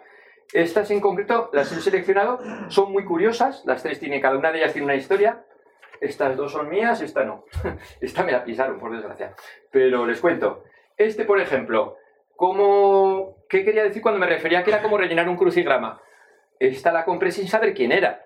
Simplemente sabía que llevaba la orden de la berenjena colgada. O sea, es un afrancesado. Pero no puede ser un francés, aunque parece un francés. Botón plata y tal, pues huele a infantería ligera. Infantería ligera. La miniatura va firmada. Por suerte es un, autor conocido. Vivía en Granada. La verdad es que ahora no me acuerdo el nombre, pero bueno, en el libro sale. ¿Vale? Vivía en Granada. Y miro que en Granada había uno de los dos únicos regimientos de infantería ligera de José, el regimiento Murcia. Tenía el nombre de Murcia, aunque en Murcia habían estado un día los franceses, entraron y salieron. Pero bueno, regimiento Murcia, escaneándolo a máxima definición y ampliándolo, aunque el original es así de pequeñito, en los botones se ve la corneta con el 2, se lo aseguro. O sea, increíble. Entonces lo tenía claro, es el coronel del regimiento ligero, me cuadraba todo. Me resultó muy divertido sacarlo. Este es el uniforme de diario de la caballería de la guardia, el primer uniforme que traen de Nápoles. Aquí si se fijan hasta los botoncitos se ven. Es así. Ese cuadrito es así. Y este es el más curioso. Este sí que es... eh, bueno, lo he sacado en el libro, pero sigue siendo inédito porque sale en blanco y negro. O sea que aquí lo ven en color. Este señor es súper curioso. Los cuadretes siempre han sido las guardias de Cors. José no tuvo guardias de Cors. ¿Vale? Quería tenerlas, pero le desertaron todos. ¿Quién es este, pues? Vamos a ver, la Junta Suprema en Sevilla hace un batallón de escolta que es la Guardia de Honor de la Junta. Y esto lo dice José María Bueno también. Los visten como a los guardias de Cors. No investiga más. ¿Vale? Pero vas mirando y en otros documentos me sale que la bandolera que adoptan es alternando rojo y negro por la alianza con Inglaterra. Y así que pinta este libro de José Napoleón. Bueno, los sevillanos saben que se apuntan a todas las fiestas, son muy vitales y tal. No, a mí me encanta el carácter. Pues bueno, llega José Napoleón y se mete en Sevilla y ahí le echan pétalos de rosas. Él dice que es el único sitio que se ha sentido rey. Y entonces dice, hay que hacer una guardia de honor. ¿Y qué guardia de honor le meten? La misma. No le cambian ni la bandolera de alianza con Inglaterra. Y no solo eso, sino que se va a Madrid y va escoltado por estos. Y el embajador Laforés, eso en la correspondencia de Laforés está, tres tomos súper curiosos. Laforés era un cotilla, contaba todo a Napoleón, todo, era un chivota. o sea, no podía hacer nada sin que se chivase. Bueno, pues le cuenta, es una vergüenza que van paseando por los jardines de palacio, escoltado por sus nuevos amigos que todavía llevan la vergüenza de lucir los colores de los rebeldes. O sea, durante unos meses estos fueron del ejército de José. Lo que pasa que pasan a llamarse Guardia de Honor de Sevilla, pero con los afrancesados. De hecho, no son los únicos. Hay bastantes unidades que con el mismo uniforme cambian de bando. Y siguen con el uniforme. Esta, por desgracia, salió en, en Austria a la venta y cuando me enteré ya... Menos mal que conseguí una buena foto. Pero es un uniforme desconocido que vale para los dos rangos, para los dos bandos. Esta es muy curiosa. Esta es muy curiosa porque son dos retratitos, también así diminutos, del mismo señor. Pero ¿qué tenemos aquí? Vestido de 1808 español y de afrancesado. ¿Vale? Este es un voluntario del Estado, eh, lleva cosas raras, descubres cosas curiosas, por ejemplo, estos tres cordones, no tengo ni idea lo que son, pero está claro que son algo, son distintivo de algo. ¿Será ayudante? ¿Será...? No sé lo que son. Y esta cintita, todo el mundo dice, ¿la medalla de baile? No. No, porque esa misma cinta misteriosa, sin medalla colgando, me la he encontrado en retratos de antes, todavía con los pelitos así en plan Napoleón joven con melenitas y tal. Eh, o sea, es una distinción que no la he sabido localizar, si alguien lo sabe, lo suelo agradecer un montón, pero que estaba en uso al empezar la guerra ya. No es de la guerra, es, es anterior. Y este mismo señor sea francesa. Entonces, estas, este retratito lo he tenido durante dos o tres años en mi casa sin saber quién era. Y yo ahí, pues quién será, ya saldrá. Vamos a ver, la Guardia Real no porque llevan solapas. Eh, caballería tampoco porque van de verde. Eh, los lanceros de Sevilla van con... O sea, no me cuadraba con nada. Y al final resulta que lo encontré y para mi sorpresa tenía en mi casa el único dibujo que existe de un soldado de infantería del ejército de José. ¿Por qué no, lo, ¿por qué no me cuadraba? Porque yo seguía pensando que iban de marrón. Pero luego he descubierto que hasta el año 11 fueron, hasta el año 10, perdón, fueron de marrón. Pero luego cambiaron a azul y he encontrado bastantes pruebas. Eso sí que es casi la mayor novedad del libro. Porque yo mismo había dado por sentado que iban de marrón, para una revista de Despertaferro les había asesorado y está dibujado en la batalla de Vitoria uno de marrón rindiéndose. O sea, no tenía duda que era así. Lo tengo publicado en Soldad Napoleonés. No, señor. El uniforme nuevo que les dan es azul. Me han salido requisitorias. Requisitorias es el se busca del oeste. Se busca Pepito Pérez viste así, así, desertado. Me ha salido van de azul. Me ha salido una carta del coronel del regimiento número 2 preguntándole a un suministrador de paños, ya sé que las casacas de la tropa están retrasadas, pero mi paño azul para mi uniforme que... Y lo tenía delante y no lo supe ver. Son datos que tenía desde el primer día, de lo primero que conseguí. Pero no me cuadraba, los desprecié. Yo pensaba que ese paño azul para ese oficial era que se iba a hacer algo de privado, de civil. No, no, no. ¿La clave cuál fue? La clave fue cuando encontré que el regimiento Málaga, que es el que siempre se ha dibujado de marrón, efectivamente va de marrón. En las actas del Ayuntamiento de Málaga dicen que el número 6 vaya de marrón. Y como mmm, yo tenía claro que todos los regimientos habían vestido igual, digo, pues todos de marrón. Pero claro, de repente me aparece una carta en esta correspondencia interceptada que digo del Histórico Nacional de uno que va a Málaga a por paños azules para el regimiento de Murcia, ese que hemos visto antes. Y le escribe, no hay paño azul. En cambio, pardo tenemos a patadas. Fíjate que el del regimiento Málaga, que tenía que ser azul, lo han hecho pardo. Plas, la teoría anterior a hacer puñetas, hablando en plata. Por eso digo que esto sí que vivo y seguro que saldrán más cosas. Pero hay que estar abierto. O sea, yo aporto lo que he encontrado. Seguro que hay quien me corrige y tal, pero... Mmm, ¿Eso qué es este señor? Pues francamente no lo sé, porque en España no había distinción de fleco gordo y fleco fino. Este era un capitán, porque los coroneles no llevaban charreteras. Pero en el ejército de José, que se copia las divisas de Francia, los capitanes llevan fleco fino y los coroneles fleco gordo. Pero claro, este señor de capitán a coronel se me hace muy raro. Yo creo que sencillamente es un regimiento de estos que se hizo por Andalucía, que le pillaba lejos Madrid y aprovechaba los sombreras que tenía. Mm, pero vamos, no, no lo sé. Si fuera coronel sería fácil saber quién es. Siendo un capitán hay muchos. La pista que tengo es que es un voluntario del Estado, que son los que estaban en Madrid cuando empezó la guerra, y me gustaría encontrar algún listado de quiénes había y luego ver cuáles se afrancesaron. A ver, me gustaría dar con el nombre de quién es. Por eso antes hay un compañero de recreación que investiga aquí y tal que le decía, si encuentras listados de oficiales de voluntarios del Estado, dímelo porque podremos dar con este señor. Bueno, ya ven que la berenjena no falla. Ah, a ver, bueno, aquí tenemos, estos son algunos apuntes de los que empecé a hacer yo con esos cuadros. No soy un gran dibujante, eh, hago lo que puedo, pongo mucho detallito, pero esto no, era publicable. O por lo menos para mí no era publicable, tenía que buscar a alguien que, me echase una mano. Y entonces, eh, la primera persona con la que contacté, en España se negaron, ¿eh? mira que soy amigo eh, de Paco Vela, de Manzano, de, de todo el mundo que dibuja, soy amigo, me llevo más o menos bien. Pero no querían porque son malos españoles, son renegados. No, se negaban. Se negaban. Y entonces conocí por pura casualidad Máximo Fiorentino, un italiano que eh, trabajaba para una revista que iba a empezar a salir el número uno y bueno, pues nos caímos simpáticos, es un napolitano muy dicharachero, pero que sabe mucho, hicimos buenas migas. Dice, oye, no hay nadie español, métete. Entonces me metí y empecé a sacar el ejército de José con sus dibujos. Este hombre, la verdad es que me hizo ver muchas cosas que yo no había caído. O sea, fue, no solo fue dibujante, sino que también me enseñó cosas. Eh, publicamos tres números. Eran como capítulos, iba a seguir la serie y de repente se empieza a quedar ciego.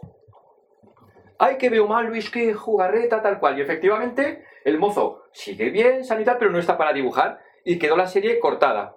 Y coincidió en el tiempo con el conocimiento de un dibujante, para mí entonces nuevo, no, no era nuevo, pero yo no tenía el gusto de haber reconocido que es Dionisio Álvarez Cueto. Entonces, él publicó unas cosas en la revista, en la revista Dragona, que era una revista un poco que no la veía mucha gente, pero yo creo que es de las mejores que se han hecho de cosas de historia militar. Y me gustaron mucho unos dibujos y le escribí felicitándole, porque chico, que hablen mal de uno es muy normal, pero que te feliciten, a mí no me lo hacen casi nunca. Entonces digo, oye, ¿qué me gustaría a mí? Que me felicitase es algo bueno. Pues le llamo. Y a raíz de eso nos pusimos a hablar, nos caímos bien. Y oye, yo le contaba algo de uniformes porque él pintaba muy bien, pero a lo mejor de uniformes yo le llevaba un poquito. Y eh, nos complementábamos bien.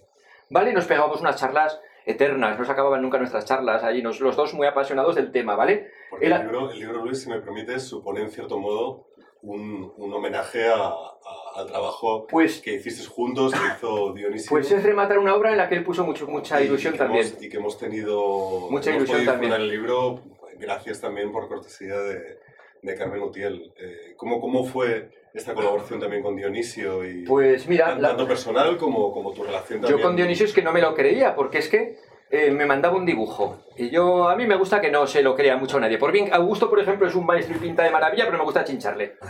¿Vale? Y a lo mejor digo, mm, te queda un poco cabezón. A lo mejor no es verdad, pero para que no se endiose, ¿sabes? Luego con todo el cariño que tengo, además yo sé que en el fondo me lo agradece. Y a Dios decía, oye, este no me gusta, vaya cabezón le has metido. ¡Pum! Al minuto me mandaba con la cabeza pequeña. Digo, ¿pero cómo lo has hecho? O sea, me, sentía poderoso porque parecía yo allí, todo lo que le decía me lo hacía en el acto, era increíble. Y un dibujante de primera, o sea, tuve muchísima suerte. Entonces, fuimos haciendo cosas, yo le mandaba esos apuntes como el que han visto antes, y él los iba haciendo. Llegamos a hacer unas cuantas, no solo del ejército de José, sino también de los borbónicos.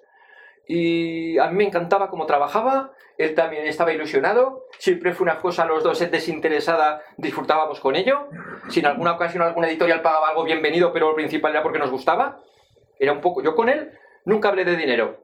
A él le gustaba esto y lo hacía. Decimos, oye, si lo llevamos a la revista y dan algo, mira, mejor te lo has ganado, pero yo no, no te preocupes, que me gusta. Entonces, había una relación muy buena con, con Dionisio y francamente para mí fue un verdadero terremoto el que tan joven pues pilló una enfermedad cuatro días. Cuatro días, fue increíble. Yo recuerdo que le hacía broma por teléfono y todo, no hagas caso, chico! Bueno, no, digo las burradas que le decía porque soy un poco burro yo para quitarle hierro a la cosa. Pero sí, que a mí me ha pasado lo mismo y eh, bueno.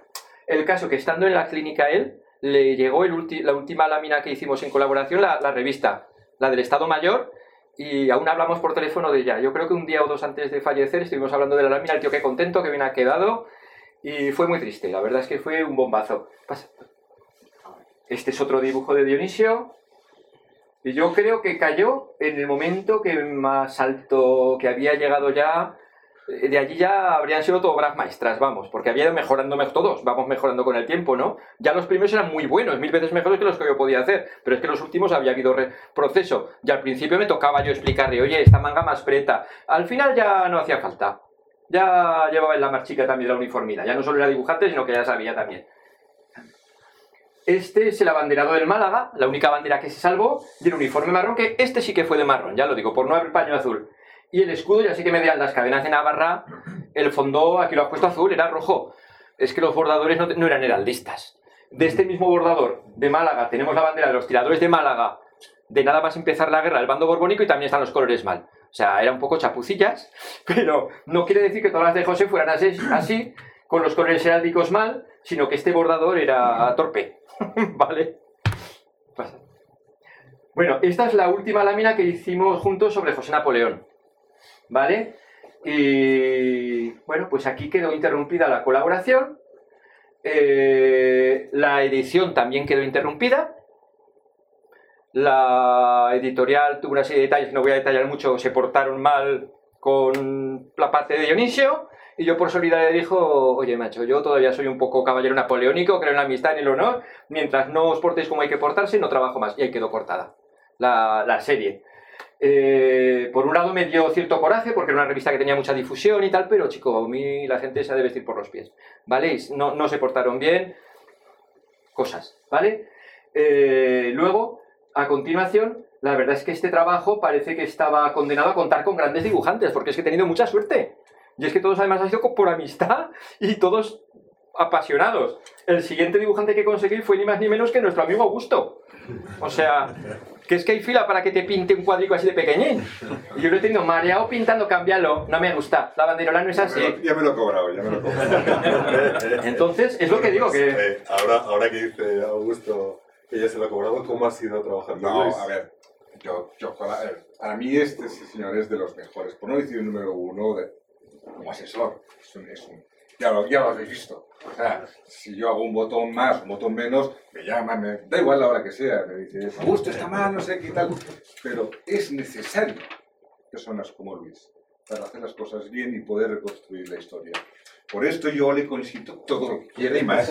Porque aparte yo también lo puteo a él y me putea a mí. Pero es básico. Yo siempre lo digo que es, para mí es, es número uno. Número uno yo sé que cuando tengo, tengo un problema con él, lo llamo y me lo busca, saca tiempo. Y, estos, estos cuadros que he pintado con él, pues no hay nada que, que esté mal, salvo que debo, luego descubras algo a cabo de un mes y me digas, oye, lo del paño marrón no, era azul. Ha ocurrido, ha sido culpa mía. Ha pasado ¿eh? alguna vez, pero, pero, pero lo pasamos bien. por esto estoy aquí porque lo quiero mucho y es una persona que yo la necesito y yo me tengo que morir antes que él, porque si no será una putada. Uy, uy, uy. lo dejamos en empate. Lo dejamos en empate. vale. El proceso de elaboración de los cuadros que habéis hecho juntos, ¿qué, qué parte dedicáis de tiempo a pues la documentación, todo. etcétera, y cuándo luego a la ejecución de, de Hay cuadros, mira, los cuadros, por ejemplo, de la conquista de América, así es por él, los uniformes, los detalles, todo lo napoleónico es de él todo, todo, o sea, parto de cero. Le digo, oye Luis, tengo que pintar esta carga. ¿Y qué pinto? Hasta me busca la carga, o sea, ¿te, acuerdas de lo último? Sí, la, La, de y a veces no puedo, hago preguntas porque me gusta hacer una especie de encuesta pública, pero a veces no puedo decir para qué es. Sí, sí, sí. como sé que habla demasiado, digo, Luis, por favor. no, no, lo intentaré. Se mantiene, sí, sí. pero sí, sí, me pasa todo, todo, absolutamente todo, desde el botón, el pantalón, las armas, la silla de montar, es, es, es exhaustivo, entonces para mí es básico, es, es, es todo. Pero mira, todos los cuadros napoleónicos, pues así lo hago.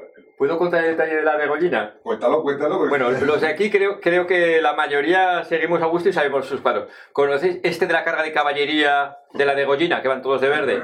Pues ese fue divertido porque buscábamos una carga de caballería española en la que venciéramos. La verdad es que fuimos muy heroicos, pero nos daban tantos palos que no, no la encontrábamos.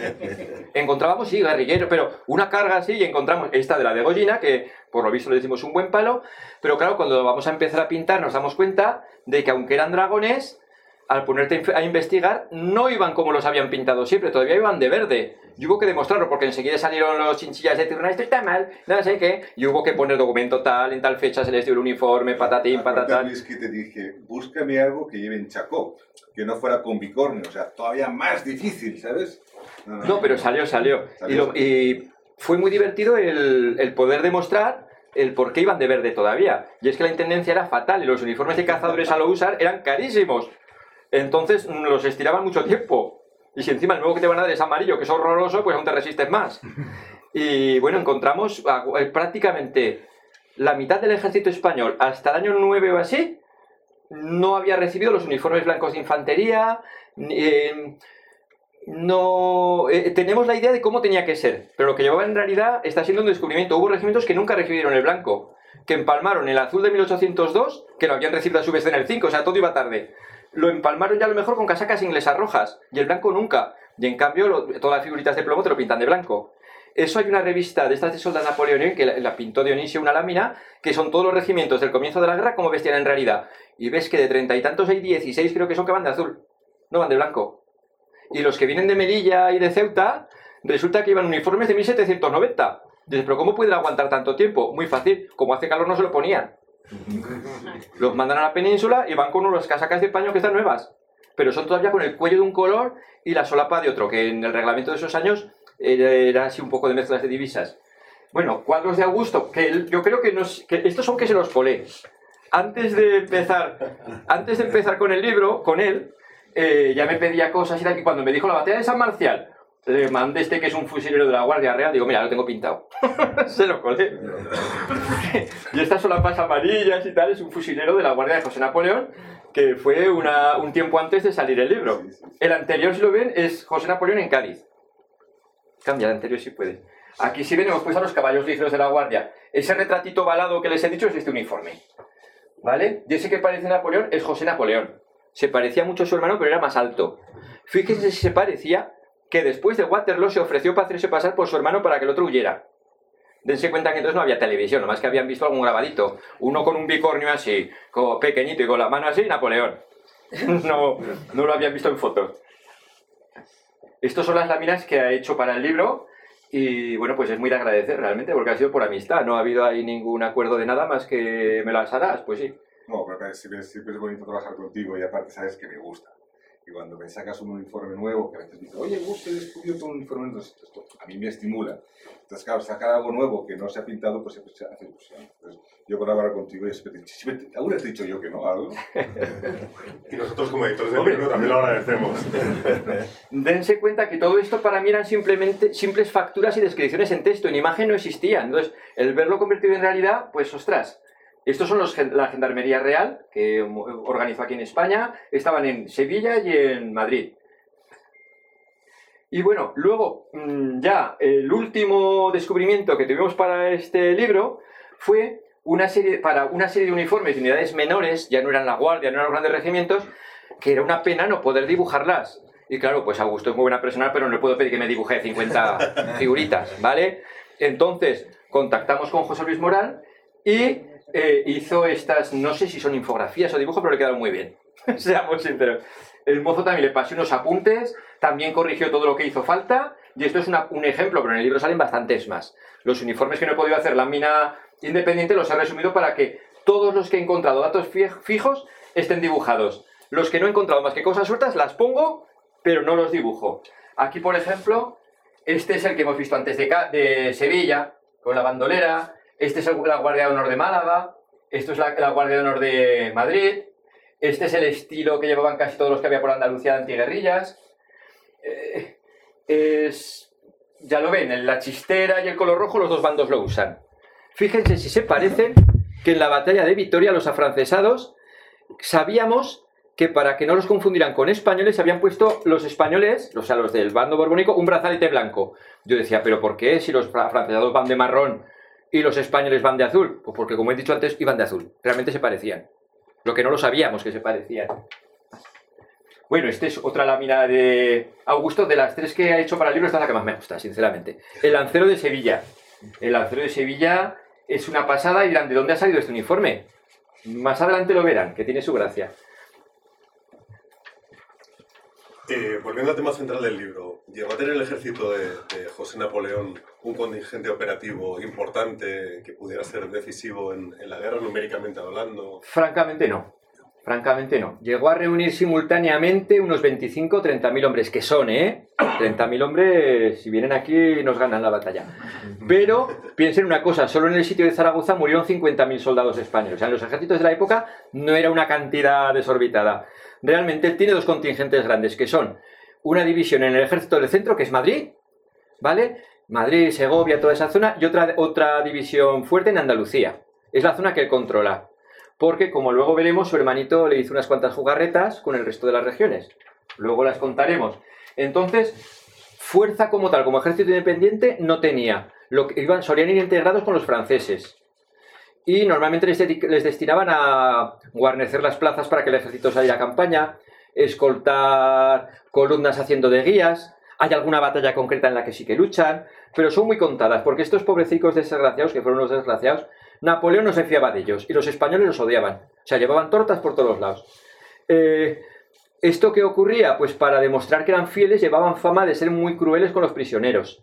O sea, hay memorias de ingleses apresados en el sur que cuentan, llegaron los españoles eh, desnaturalizados y eran muy violentos, pues querían hacer punto con los franceses, puntos con los franceses para que no dudasen de su fidelidad. ¿Y cómo la demostraban? Pues gritando más y siendo así un poco chulines, ¿no? Mm, Bueno, lo que puedo decir que a mitad de la guerra se dio cuenta que regimientos grandes no había manera de hacerlos y pasó a formar compañías pequeñas de antiguerrilla, cuerpos francos. Los regimientos grandes llegó un momento allá por el año 11 que ya no mm, paralizó la creación y lo que hizo fue disolver cuerpos y juntarlos. O sea, en vez de tener 12 regimientos falsos, tener uno de verdad. ¿Qué ocurría? Que todos llevaban el mismo uniforme. Entonces, los podía mezclar, lo único que cambiaba el botón. Se notaba poco. ¿Vale? Hablando, hablando de regimientos, ¿cuáles de estos regimientos eh, destacan más durante la guerra de independencia? Eh, sí, no, lo único déjame que acabe una cosita de antes, ya, voy rápido, voy rápido. Eh, esto, en la guerra del trineo liberal pasó una cosa parecida. Todos vestían el mismo uniforme, solo se distinguían por el número del cuello. Y llegó un momento cuando se fueron retrocediendo hacia Cádiz, empujados por los 100.000 hijos de San Luis, que un regimiento estaba formado por mezcla de, reg- de 10 regimientos. Y cuando entraban en Cádiz, los gaditanos que tienen mucha chufla les llamaban el batallón de la lotería. Porque cada uno llevaba un número en el cuello. Bueno, pues esto es mi imagino pasaría parecido. Regimientos que de verdad destacan.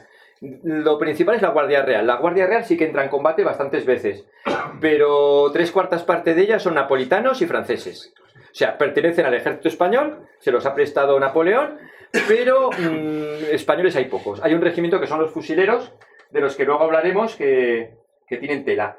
El regimiento del ejército regular que más se distinguió fue el Real extranjero, y del que más datos tenemos porque su, su coronel, el fundador, fue el general Hugo, padre de Víctor Hugo, que escribió sus memorias. eh, su hijo se quedó enamorado de España y escribió cosas de España. Su otro hijo Abel escribió varias cosas sobre José Napoleón en revistas francesas y ha dejado mucho rastro. Entonces, este regimiento real extranjero, que estaba formado por restos de ejército español, pero no precisamente españoles, sino que había rusos, austriacos, irlandeses, todo lo que había ido quedando de mercenarios al real extranjero. Incluso algún español al final también fue. ¿Vale? Pues este regimiento, eh, sí que por la zona de Guadalajara, Segovia y tal, se fiaban de ellos, no eran españoles. Aunque estaban al servicio de España. Y una cosa curiosa, su uniforme en Palacio Real encontré la factura. Era el mismo de todos los regimientos, azul, lo cual me confirmó todavía más. Lo, de- lo del azul lo teníamos delante y no lo veíamos. Azul, pero con- les dijeron que el paño negro valía la mitad y lo hicieron negro. Y se parece. Yo he comprado algún uniforme de Guardia Civil de Alfonso XIII que dice, esto es negro. Y efectivamente es negro y, no- y lo ha llevado el Guardia Civil. Pues estos los hicieron negros. Aquí en este dibujo parece que dan unos brillitos azules, pero es el dibujante que no sé qué, pintura negra ha usado, porque él le dice que lo pintara negro. Bueno, eh, ese es el botón de ellos, muy moderno para la época, y si se fijan, es un regimiento extranjero y la estrella de cinco puntas. Eh, yo veo ahí un primer embrión de la Legión extranjera, porque muchos de estos pasan a Francia, están en un regimiento extranjero y acabará, algunos super veteranos ya acabarán en la Legión extranjera, que es ese, ese botón. Le veo una lejana relación, ¿vale? Este regimiento, los que les hayan mirado algo del, del ejército de José, habrán visto que José María Bueno, al cual tengo que aludir siempre porque es el único que ha escrito algo, eh, decía que era un regimiento muy rico porque tenía cuatro batallones y cada uno tenía la casaca de un color. Dices, ¿cómo es eso posible? El primer batallón amarilla, el segundo azul, el tercero blanca y el cuarto marrón. Madre, qué lujo, ¿no? Pues no, de lujo nada, al revés. Estos uniformes tardaban en dárselos y este hombre lo que hizo fue asaltar un depósito de españoles. Las casacas amarillas eran de dragones, las blancas eran de infantería de línea, las azules de ligera y los marrones de los guerrilleros de Cuellar que se enteró que lo estaban fabricando y fue a robarles el negocio. Les robó la ropa. O sea, lleva cuatro uniformes eh, distintos, todos mm, robados al enemigo. ¿De dónde salió este? Pues muy fácil, consiguen paño eh, y tiene tanta prisa por uniformar a su gente que no se espera que se lo traigan escoltado y va a buscarlos a la fábrica de paños. El empecinado se entera y a mitad de camino le pilla y le, coge presos todos los uniformes y los destroza. Una pena. Una pena. O sea, este uniforme sabemos cómo fue, pero no sabemos si lo llegaron a usar. Eh, por suerte hemos encontrado algún botón, lo que demuestra que rondaron por ahí, porque si se te cae un botón es que tienes uniforme. Pero, mm, misterios. Ya digo que esto es más, más divertido de lo que parece, no es, no es todo tan, tan fácil como parece a primera vista. Y el otro regimiento que sí que lucha bastante es el tercero de cazadores de caballería. Estos están en Andalucía, le caen en gracia al mariscal Soult y se los lleva a la batalla de la Albuera, se los lleva al sitio de Badajoz, rondan por Andalucía bastante y dan leña, y son unos cuantos, ¿eh? Es fuertecito, no son 20 soldaditos. Eh, todos los de caballería, los cuatro regimientos de cazadores vestían igual, menos el segundo, que también lo vistieron de marrón porque no había paño verde. O sea, el marrón no es que les gustase, es que era el recurso cuando no había paño. Era el más barato y tiraban del verde, del, del marrón. Eh, primero, cuidado con la grabadora. Ah, sí, sí. Segundo, em, detrás de estos magníficos regimientos lo que había eran personas, por supuesto. Eh, ¿qué, qué personajes destacarías eh, del ejército de José Napoleón? Pues me he encontrado con muchas más personas conocidas de las que pensaba.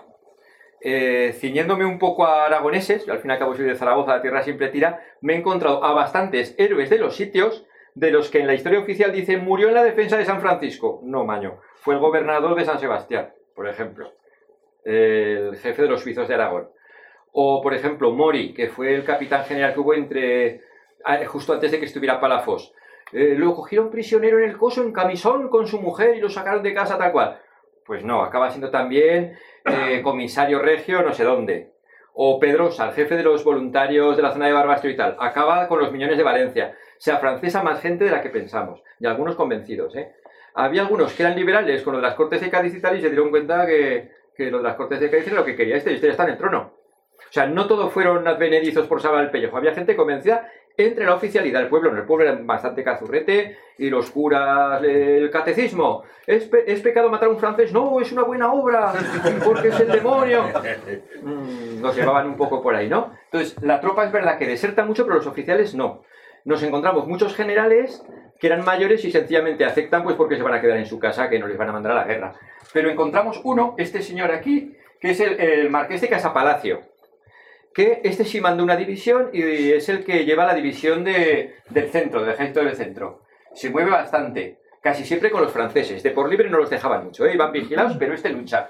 Y este cuadro nos permite ver una cosa muy curiosa. Ya ven, lo primero que tenemos aquí es la estrella roja, ¿vale? Y que el entorchado seguía siendo el de generalato español, no lo cambió. Tampoco cambió la escarapela, ¿vale? Siguió siendo la misma. Esto da lugar a confusiones. Por ejemplo, el general Hugo que no dice nada del pantalón amarillo, como nos han dicho, pero en cambio sí que da otras noticias curiosas, cuenta, teníamos el uniforme como el de los españoles, como el de los rebeldes, para entendernos. Lo único que llevábamos charreteras con flecos, pero con el capote puesto encima no se veían. Y como los españoles estaban acostumbrados a generales irlandeses y de otras naciones a su servicio, aunque tuviéramos acento, acento francés, con ese uniforme que les sonaba, se creían que éramos españoles y nos decían dónde estaba la guerrilla y todo. O sea que... Qué pícaro, ¿eh? Bueno, pues este es Casapalacio. Naturalmente, el que tenía el retratito no sabía quién era, lo sacamos porque es el único general que fue comendador. Los demás llevan la medallita aquí, que es caballero. O sea, todo es un poco un crucigrama, ¿vale? Mm, No, no veo bien de lejos. ¿No estará Alfonso Ceballos por aquí? No está bueno. Es que Alfonso Ceballos, Marqués de la Floresta, escribió un libro sobre la Orden Real de España y son las biografías de todos los que consiguieron la cruz. Y entonces me ha ayudado bastante cuando he encontrado algún caballero con la cruz. Oye, generales que fueran comendadores. El hombre se ha portado bien, la verdad es que el tema es de los que más ha trabajado en biografías. El tema ejército no le ha interesado mucho, pero las biografías sí. Este es Casa Palacio. Basta. Bueno, este de aquí saben quién es. Este tenía una hija que luego sería muy famosa. A ver si les suena. Imagínense una escalinata en el teatro bajando Eugenia de Montijo, el padre. de Eugenia de Montijo, ¿vale? ¿Cómo, ¿Qué pinta aquí este señor? Pues este señor es el que llevó a Sevilla la noticia del levantamiento de Madrid, era muy patriota, y se adelantó a otro para ganar el mérito, bueno, fue muy patriota, pero en el momento que los franceses llegaron a Sevilla se cambió de bando. Y, lo- y me lo mandan, era artillero y me lo mandan a la maestranza de Sevilla a controlar las pruebas de los fusiles y tal. Y queriendo dar ejemplo, coge un fusil, lo dispara, ¡paf! Ojos o carra. Se queda tuerto, lo que le da un, un aspecto muy fiero, ¿vale? Este señor acaba la guerra y es uno de los que se va con José, que aunque le quitan el cargo de rey, le permiten seguir teniendo un pequeño estado español, una mini corte en el exilio, ¿vale? Y este va con él, por eso lleva los cordones. Estos cordones eran guardia real, ¿vale? Los galones de grado a la francesa, aquí se ve un portapliegos con dos cañoncitos y la escarapela roja. Y aquí eh, lleva la Legión de Honor. Los españoles podían llevar la Legión de Honor, pero los franceses, la española no. He encontrado nombramientos de españoles para la Legión de Honor, tres o cuatro durante la guerra, en España. Los que están en Rusia ganan muchas legiones de honor, pero Napoleón a los del ejército de José no le gusta darle. Pero hay dos o tres que caen, y casi todas son relacionadas con Badajoz, con el sitio de Badajoz. Y aquí lo tienen, la versión políticamente correcta, como está en Francia, el retratito que manda a sus parientes de España, que es la duquesa de Alba, lo manda de francés. La escarapela francesa, y aquí ya lleva la N, no se ve, pero debajo de esto hay una N, y ahí uno lleva la, o sea, va de, de artillero francés. Lo que he dicho antes de las lisis en el cuello, los cambios, ¿no? Este señor llega a París y allí pues conoce a toda la familia de, de José, del emperador, y con los tiempos uno de sus sobrinos, Napoleón III, que se casa con su hija, que es Eugenia de Montijo. O sea, todo va, todo un poco relacionado. Luego, gente menos célebre que no, no llegó a acabar la guerra, pero que hizo actos heroicos, los hay, también hay héroes. Esto es como en la guerra civil, a mí me gusta estudiarla olvidándome de políticas. Para mí los del Alcázar de Toledo igual eran unos carcas, por decir algo, ¿no? Pero eran héroes, defendieron, pero también había uno de las brigadas internacionales que era más rojo que paque, pero era un héroe porque también hizo una acción heroica. Intento desvincularlo de la política. Entonces, aquí hay héroes también, ¿eh? Por ejemplo, tenemos a un tal Fariñas, que está además de héroe, estaba loco, porque era artillero, defendió la plaza contra los franceses, pero cuando, y con mucho heroísmo, ¿eh? Lo nombran en las partes del día y tal. Cuando llegan los franceses, pasa de bando. Y cuando los ingleses y los españoles reconquistan Badajoz, él sabe que lo van a matar y se mete dentro de un obús y se pega fuego. Explota y lo tuvo que ser horroroso eso, ¿eh? Habría visto las aventuras del barón de Munchausen, pero no se supo sentar. Desapareció. El famoso Fariñas. Eh, como este, hay más gente. Por ejemplo, tenemos una compañía en un asedio en un pueblo de Guadalajara de zapadores españoles. Están en una casita y en el ayuntamiento está, en el castillo está un contingente grande de franceses. Entonces, por la noche salen para unirse a los franceses, pero se equivocan de camino y acaban en el campamento de los españoles. Entonces dicen que nos pasamos de bando. Pero es mentira, bueno. Luego se escapan. O sea, hay unas, aventuras que para qué. Pasa. Bueno, este es mi favorito. ¿Saben quién es este? ¿Se acuerdan ustedes de las películas de Parchís, el conde Drácula? Escobar, el actor, el de la escopeta nacional. Ese que tiene la vocecita así. Bueno, pues este es su tatarabuelo. ¿Qué le pasó a este? Este vivía en Sevilla. Era de Perricas y lo hicieron primero ayuda de campo del mariscal Soult. Este uniforme. Luego lo, lo nombraron jefe de los gendarmes. Este uniforme. Y luego él propuso, ayudado por un cura que sea francés y tenía mucha influencia en Sevilla, formar una compañía de lanceros de Sevilla. Este uniforme. Y el lacayo lo aguanta el gorro. Bueno, entonces, en la prensa de la, de la Gaceta sale un espía que escribe a la parte liberada. En Sevilla está haciendo un cuerpo de lanceros. Les visten como a los polacos. Entonces estaban los lanceros polacos en Sevilla cuartelados, ¿vale?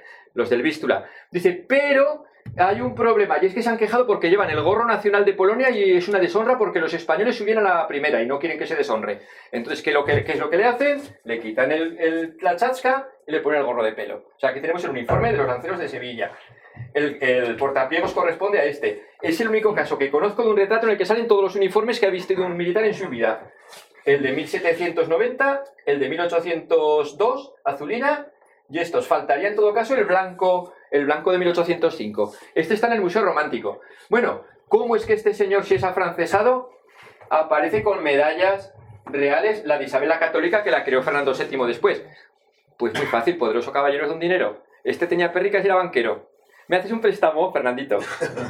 Sí, ¿podré volver a España? Bueno, vuelve a España. Y este se muere de una pulmonía visitando unas minas que tenía por ahí, por Asturias. Pero bueno, digamos que le perdonó por dinerito. Fernando VII, que sepan, que por tener la orden de la berenjena tuvo que emigrar muchísima gente, solo por haberla aceptado, algunos por ser un buen pintor, por ejemplo Goya, Goya no mató a nadie, que sepamos, casi a Wellington dicen que no le gustó el retrato y le sacó unas pistolas, bueno, pero eh, mm, se tuvo que ir por haber aceptado la orden de la berenjena, y como él más de uno, bueno, pues he tenido en mis manos las cartas, las tengo fotografiadas, por si alguien las quiere, porque son muy curiosas, de Fernando a Napoleón. Sí, querido hermano, le llama hermano, eh, he sabido que vuestro ilustre tal cual de la felicidad de España, o sea, hablar, pero plan pelota rastrero, ¿eh? Va a crear una nueva condecoración. Quiero ser el primero en tenerla, por favor, será para mí un honor tal cual. Y no se la dan. O sea, ¿sería Célicos? No lo sé. Pero en otras cartas pidiendo la mano de una princesa imperial, felicitándole por victorias en España. O sea, un traidor que luego no sé cómo pudo permitirse tratar a nadie de traidor, vamos, que fue el rey más nefasto que puede haber habido. Yo creo que si hubiera habido un debate televisivo como hoy en día entre José Napoleón y Fernando, la cosa estaba clara, pero no puedes imponer modernidades y avances a punta de bayoneta. Ese fue el fallo que yo pienso que hubo. Luis, eh, comentabas antes que ese ejército gozaba de muy, muy mala fama siempre, eh, considerados por supuesto traidores por, por los españoles y, eh, y generaban muchísima desconfianza entre los franceses que dudaban de, de su lealtad, claro. Eh, ¿Esta mala fama eh, estaba bien ganada? Hombre, para lo que es la tropa, un poco sí, porque la mayoría eran supervivientes. O sea, eh, nos van a mandar a Francia prisioneros, acepto servir y mal irá que con tanta marcha por el campo no podamos escaparnos. Pero eso era la tropa. Los oficiales normalmente no, o se negaban, había un sentido del honor y tal muy arraigado, el que no quería ya, digamos que se negaba. La idea esa de la deserción y tal, en la oficialidad estaba, era otra guerra distinta, ¿vale? Aún así hay gente que cambia de campando varios veces. El más famoso Van Halen. Este es un oficial de origen alemán que está por aquí, por España, creo que en artillería o algo así, y acepta pasar al bando de José Napoleón, y es ayuda de campo del rey. Le acompaña a París al bautizo del rey de Roma. Da muchas vueltas con él. Al final, José Napoleón lo, se lo pasa al mariscal Suchet porque dice que se vaya, no lo aguanto porque es demasiado español. Ese es el motivo, y resulta que es alemán, no sé de por ahí. Bueno, entonces, estando en el bando de Suchet, al servicio de Francia, ya no, ya no está con José Napoleón, eh, consigue el sello del acre del mariscal, una copia. Y hace copias falsas, dando órdenes de capitular. Eh, Mequinenza, no, no, Lérida, Monzón y no sé cuál es, y no sé cuál es otra. Tres ciudades importantes. El tío se mete en la fortaleza disfrazado de ayudante de campo francés y se lo creen. Y salen y cuando salen prisioneros. Todos. Incluidas las águilas del regimiento en Lérida y todo. Sí, sí, o sea, ese fue un afrancesado, Van Halen. Ese fue un aventurero toda su vida. Acaba, uf, tiene muchísimas peripecias. Eh, pasa a ver, que no, no me acuerdo que había puesto a contar. Ah, sí, ya está. Y, y finalmente, la, la última pregunta que tengo antes de, de dar paso a, a la audiencia, por si acaso quiere hacer una pregunta también, alguna pregunta a Luis. Eh, ¿Cuáles crees que fueron las principales causas de la disolución de, de ese ejército? ¿El propio curso de la guerra o también las envidias que, que los éxitos iniciales de José Napoleón podían generar en, el emperador, en Napoleón? Vamos a ver, como ya no hay más fotos, me aquí. Vamos a ver, desde el principio estaban un poco condenados al fracaso, ¿vale? El mismo día que José entra en España, le escribe a su hermano, no me preocupa, el ejército obedecerá al que le pague. Y llega a Madrid y se encuentra con que han mandado a su encuentro a las guardias de Corps y la mitad se han ido, han desertado. Y llega, va a entrar en, en Vitoria y le sale a recibir al camino una compañía del Inmemorial del Rey, corriendo, corriendo, que le acompañan todas las carreras corriendo. ¡Ay, qué bien! Mis soldados me escoltan y tal. Lo que pasa es que siguieron corriendo y desaparecieron. ¿sabes? El caso es que cuando llega a Madrid tiene poquísimas tropas. Y luego la derrota de Bailén le espanta a los que tiene. O sea, después de Bailén, cuando se retira a Vitoria, le escribe a Napoleón, solo tengo dos españoles fieles. Entonces, eh, lo que ocurre es que al poco tiempo, cuando entra el emperador, toma Madrid, eh, le deja instrucciones para que con los prisioneros monte algo, pero que lo monte en Francia. Dice, creémoslos en Francia, lejos de la influencia de los españoles rebeldes, y cuando ya estén acostumbrados a la instrucción y todo, que vuelvan a España. Pero en el intervalo es la batalla de Ucrés, pilla miles de prisioneros y cuando se da cuenta ya está formando unos regimientos. Napoleón se llega a fiar de ellos, en un momento dado le dice que adelante, que no le parece mal, que forme un regimiento con los irlandeses, otro con, que será el Real de Irlanda, otro con todos los, los suizos, que había muchos, y, y luego un regimiento primero que se llamará el Real Napoleón, que es el que está en Rusia. O sea, en principio no le dice que hay regimientos de españoles, ¿vale? El de Rusia piensa volverlo a traer a España, pero cuando ve que se pone la, la cosa fea, lo que hace es alejarlos. No llega a venir a España nunca, ¿vale? Entonces, eh, monta con esos prisioneros el primer ejército. A Napoleón no le gusta, porque la primera jornada empiezan a desertar, dicen que como se funden esos regimientos como la nieve al sol. Pero eh, a base- eh, hace la expedición a Andalucía, que Napoleón no quiere que la haga porque es un triunfo de José y es muy celoso. El emperador quiere que haga lo que él manda. Y José, un poco de por libre, se va a Andalucía. Es un paseo triunfal. Le reciben triunfalmente. Él dice que se siente rey en Sevilla, que es el primer momento del reinado en que se ha sentido rey. Y allí monta en tres días cinco o seis regimientos. O sea, todo le va viento en popa. Y cuando está allí le llega la noticia de que Napoleón, que todo hace pensar que tenía un ataque de cuernos de Aquiles, pero saca un decreto diciendo Navarra, Aragón y Cataluña me lo anexionó el imperio, dejan de ser de España. Con lo cual los gendarmes que se habían empezado a formar en esa zona y tal pasan a ser franceses. O sea, Y, y los impuestos. eh, sí, y la escarapela de los españoles al- eh, que que estaban afrancesados en esas regiones, en Cataluña, es la, es la tricolor, ya no es la roja. Y el ayuntamiento de Zaragoza quitan el retrato de José Napoleón y ponen el de Napoleón. Y en el papel timbrado deja de poner José I y pone Napoleón. O sea que es- eso mucha gente no lo sabe. La mitad norte pasó a depender de Francia. Era un gobierno provisional, pero estaba previsto que en un par de años fuera un, un departamento francés total. ¿Vale? Entonces, muchos españoles que en ese momento habían empezado a dudar si pasarse al bando de José, dice, este nos había dicho que iba a mantener la independencia de España, tal cual, y ha empezado a desmembrarla, este nos ha engañado. Y empezó otra vez la deserción. O sea, es todo el rato subidas y bajadas, ¿vale? Eh, hay un momento en el que tiene pocos regimientos, pero son fieles, y la Forés lo cuenta. Mm, dice, vamos a ver, el estado a fecha de hoy es el siguiente. Eh, en los primeros días estaban no sé cuántos miles, pero los que hay ahora ya han sido reclutas voluntarios. Ya no es tanto prisionero, empieza a tener sus partidarios, para que no son muchos, ¿vale?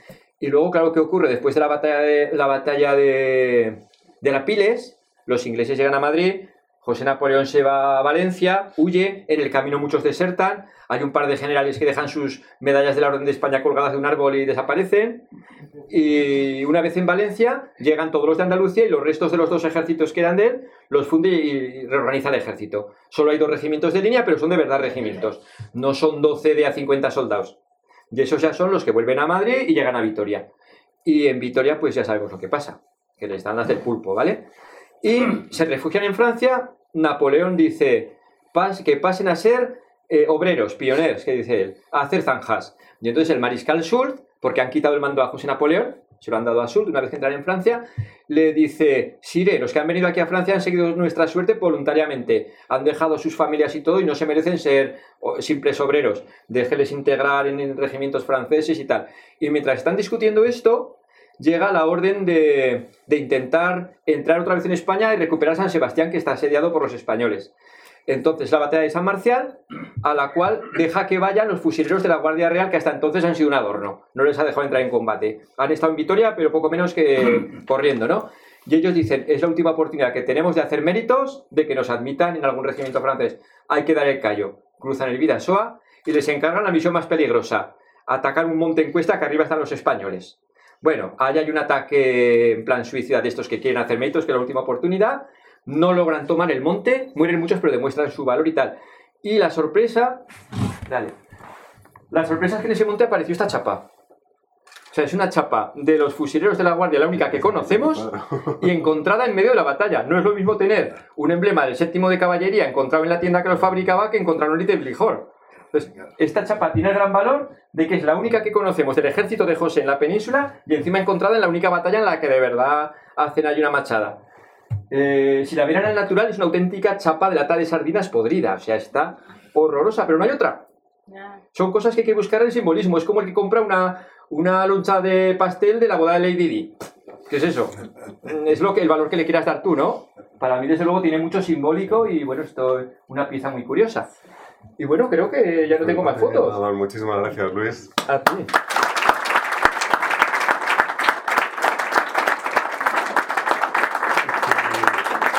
Ahora alguien del público quisiera eh, hacer alguna pregunta. Es el momento. No se atreven por si acaso Sí. me. Por ahí. adelante, adelante. Sí, yo quería comentar o preguntar. Habías dicho antes eh, que a Napole- Napoleón a su hermano José le hizo varias faenas. Pero gordas. Sí, gordas, sí. ¿Que cuente alguna? Sí, sí. Sí, hombre. Pues, por ejemplo, eh, Napole- José Napoleón en absoluto tuvo ambición de ser rey. O sea, las cartas renunciando e intentando ir a Francia son, seg- son, son continuas. Y no le hace caso. Y entonces se entera que ha nacido un sobrinillo, el rey de Roma, y dice, me voy a la- al bautizo. Y allí en el bautizo, entre jijijojo, le sacó algo. Bueno, se va escoltado con unos cuantos de su guardia. Y resulta que no se le ocurre otra cosa que llevar con él a varios franceses de los que desde Nápoles están con él y que se han alistado en el ejército español. Llega allí, se entera Napoleón de que han ido franceses disfrazados de españoles, la mayor deshonra, y los hace volver a España, pero de cabeza. Y a eso no le hace ni puto caso. O sea, eh, bueno, lo de quitarle la mitad del reino así a traición eh, fue la primera. Es que a los pocos meses añadió también la zona de Asturias y todo eso. O sea, es que, y al final hasta Burgos. O sea, se fue comiendo trozos de España y, y, eh, José, mientras tanto, para contrarrestar, sacaba decretos redistribuyendo las provincias de España e incluyendo estas, como haciendo ver que lo ignoraba. Pero su hermano era mucho hermano, ¿eh? No, no había manera de, de ir contra él. Y luego, pues le critica constantemente su empeño en formar regimientos, el gran dispendio de dinero que está haciendo, ese tipo de cosas. Ah, una cosa muy curiosa, muy curiosa, es volver un poco atrás, pero no me resisto de contar esta, esta anécdota. Cuando están intentando formar el Estado, dicen, la bandera, la bandera que se parezca a la del ejército blanca, pero con las nuevas armas. ¿Y la marina? Dice, hombre, la marina, mira, como la bandera roja igualdad no es una bandera de un régimen, sino que es la del país, porque había esa noción, lo que cambiaba el escudo en medio. En el mar la reconocían como España. Era bandera, le llamaban nacional ya por nación, por donde habías nacido, por nacimiento. El concepto de nación aún no existía. Bueno, pues empiezan a discutir y llegan a la conclusión de que siga siendo la rojigualda. Dicen, ¿y qué escudo ponemos aquí? Y Napoleón les escribe para que le manden unas acuarelas con la evolución del escudo de España a través de la historia para el decidir él. Y no llega la respuesta y se pegan meses discutiendo que cómo será la bandera de la Armada. Y al final dicen, oiga, ahora que me doy cuenta, si no tenemos ningún barco. y, y dejan la discusión de cuando tengamos Armada ya hablaremos. O sea, para que vean que absurdo era un poco todo, ¿no? Bueno, y lo de que siempre se le ha llamado Pepe Botella, ¿bebía o no bebía? Eh, vamos a ver, lo ya, sabe, ya sabe usted por qué a los José les llaman Pepes. En las iglesias, San José era el padre putativo. Debajo de la estatua se ponía P, P, P, punto P. Es que mal suena, ¿verdad? Es el putativo. Bueno, la estatua de San José ponía eso. Y él era José, pues era Pepe. Era como de despreciándolo, como el tontico, el Pepito. Y encima le llamaban Pepino porque venía de Italia. Era rey Pepino porque era Pepe, pero italiano. Pepino sonaba a tonto y lo pintaban pi- montado encima de un pepino también y cosas así. Y luego Botella porque lo primero que hizo al llegar a España por caer en gracia había un impuesto sobre el vino y, las, y los juegos de naipes en las tabernas. Y lo quitó por caer en gracia. Y dijo, mira, lo primero que ha hecho fomentar el vino y tal. Este es un borracho. Pero en realidad era astemio. Era astemio, eh, no digo que no fuera viciosillo, porque lo que era hablando en plata era un putero de mucho cuidado. O sea, siempre tenía queridas por todos los lados. Entonces, por ejemplo, la más famosa fue la duquesa de Montermoso, que era la mujer del jefe de su guardia real. Y había coplillas que decían, la duquesa de Montermoso tiene un tintero, ¿dónde mete su pluma José I? Por ejemplo, ¿no? Y dice que un día le preguntó a este así de broma, ¿y tú qué harías si un día te enterases que te la pegaba con tu mujer? Dice, yo le cortaría el cuello sin piedad y lo ascendió. En cambio, Napoleón, todo lo contrario, era muy austero. Cuando estuvo en Madrid, le prepararon una querida en el Palacio Real. Y cuentan que fue una gran ofensa para ella porque entró y la echó a cajas destempladas porque iba muy perfumada y le daba mucho asco el perfume. Y fue una, luego una cupletista famosa, no recuerdo el nombre, que la despreció Napoleón en Madrid. Bueno, es que la reina, nunca, la, re- la reina nunca estuvo en España, siempre estaba en Francia. Y este decía que cuando se arregla la cosa ya vendrás. Pero no se arregló nunca. La mujer de... José, la reina Ah, Julia, la reina Ah, Julia. Es verdad, nunca se habla de ella. Y bien guapa que era. No. Pues esta no llegó nunca a España. Oye, ¿es cierta la historia del orinal de oro capturado en Vitoria? No, la del orinal de plata sí. Sí, pues es una historia que es que es muy divertida porque es pamearse, vamos, eh. Bueno, al rey José en el convoy que iba hacia Francia, que yo sepa, le cogieron eh, el orinal, una colección de maderas que está en Vitoria. Eh, le cogieron las pistoleras que también están en Vitoria. Le cogieron mucho dinero. Porque dicen que es el único sitio de la historia que se han comprado duros a 6 pesetas. Porque llevaban las mochilas con tanto peso que en, Vitoria las cambiaban para llevar el duro que pesa menos que 6 monedas. Bueno, eh, y luego hay muchas cosas lujosas que todas se las atribuyen al rey. Por ejemplo, el portapliegos que hemos visto. O, por ejemplo, hace poco han subastado una casaca preciosa de general francés diciendo que es la casaca del rey José. No, es la casaca de un mariscal, mariscal además, francés. Debe ser la de... no me acuerdo quién estuvo allí en Vitoria. Bueno, eh, todo lo que es lujoso es del rey José. Al Cabildo de Zaragoza, eh, Julián Sánchez le regala dos botas rojas que dice que son las botas del rey que las ha cogido en Vitoria. Y cuando pasa por allí la división del empecinado, el tambor mayor dice que va vestido con una casaca del rey José que le han tomado en el convoy, que es toda bordada y tal. O sea, todo lo que cogen lujoso es del rey José. Pero el rey José se logró escapar y seguramente con sus cosas, me imagino que lo más...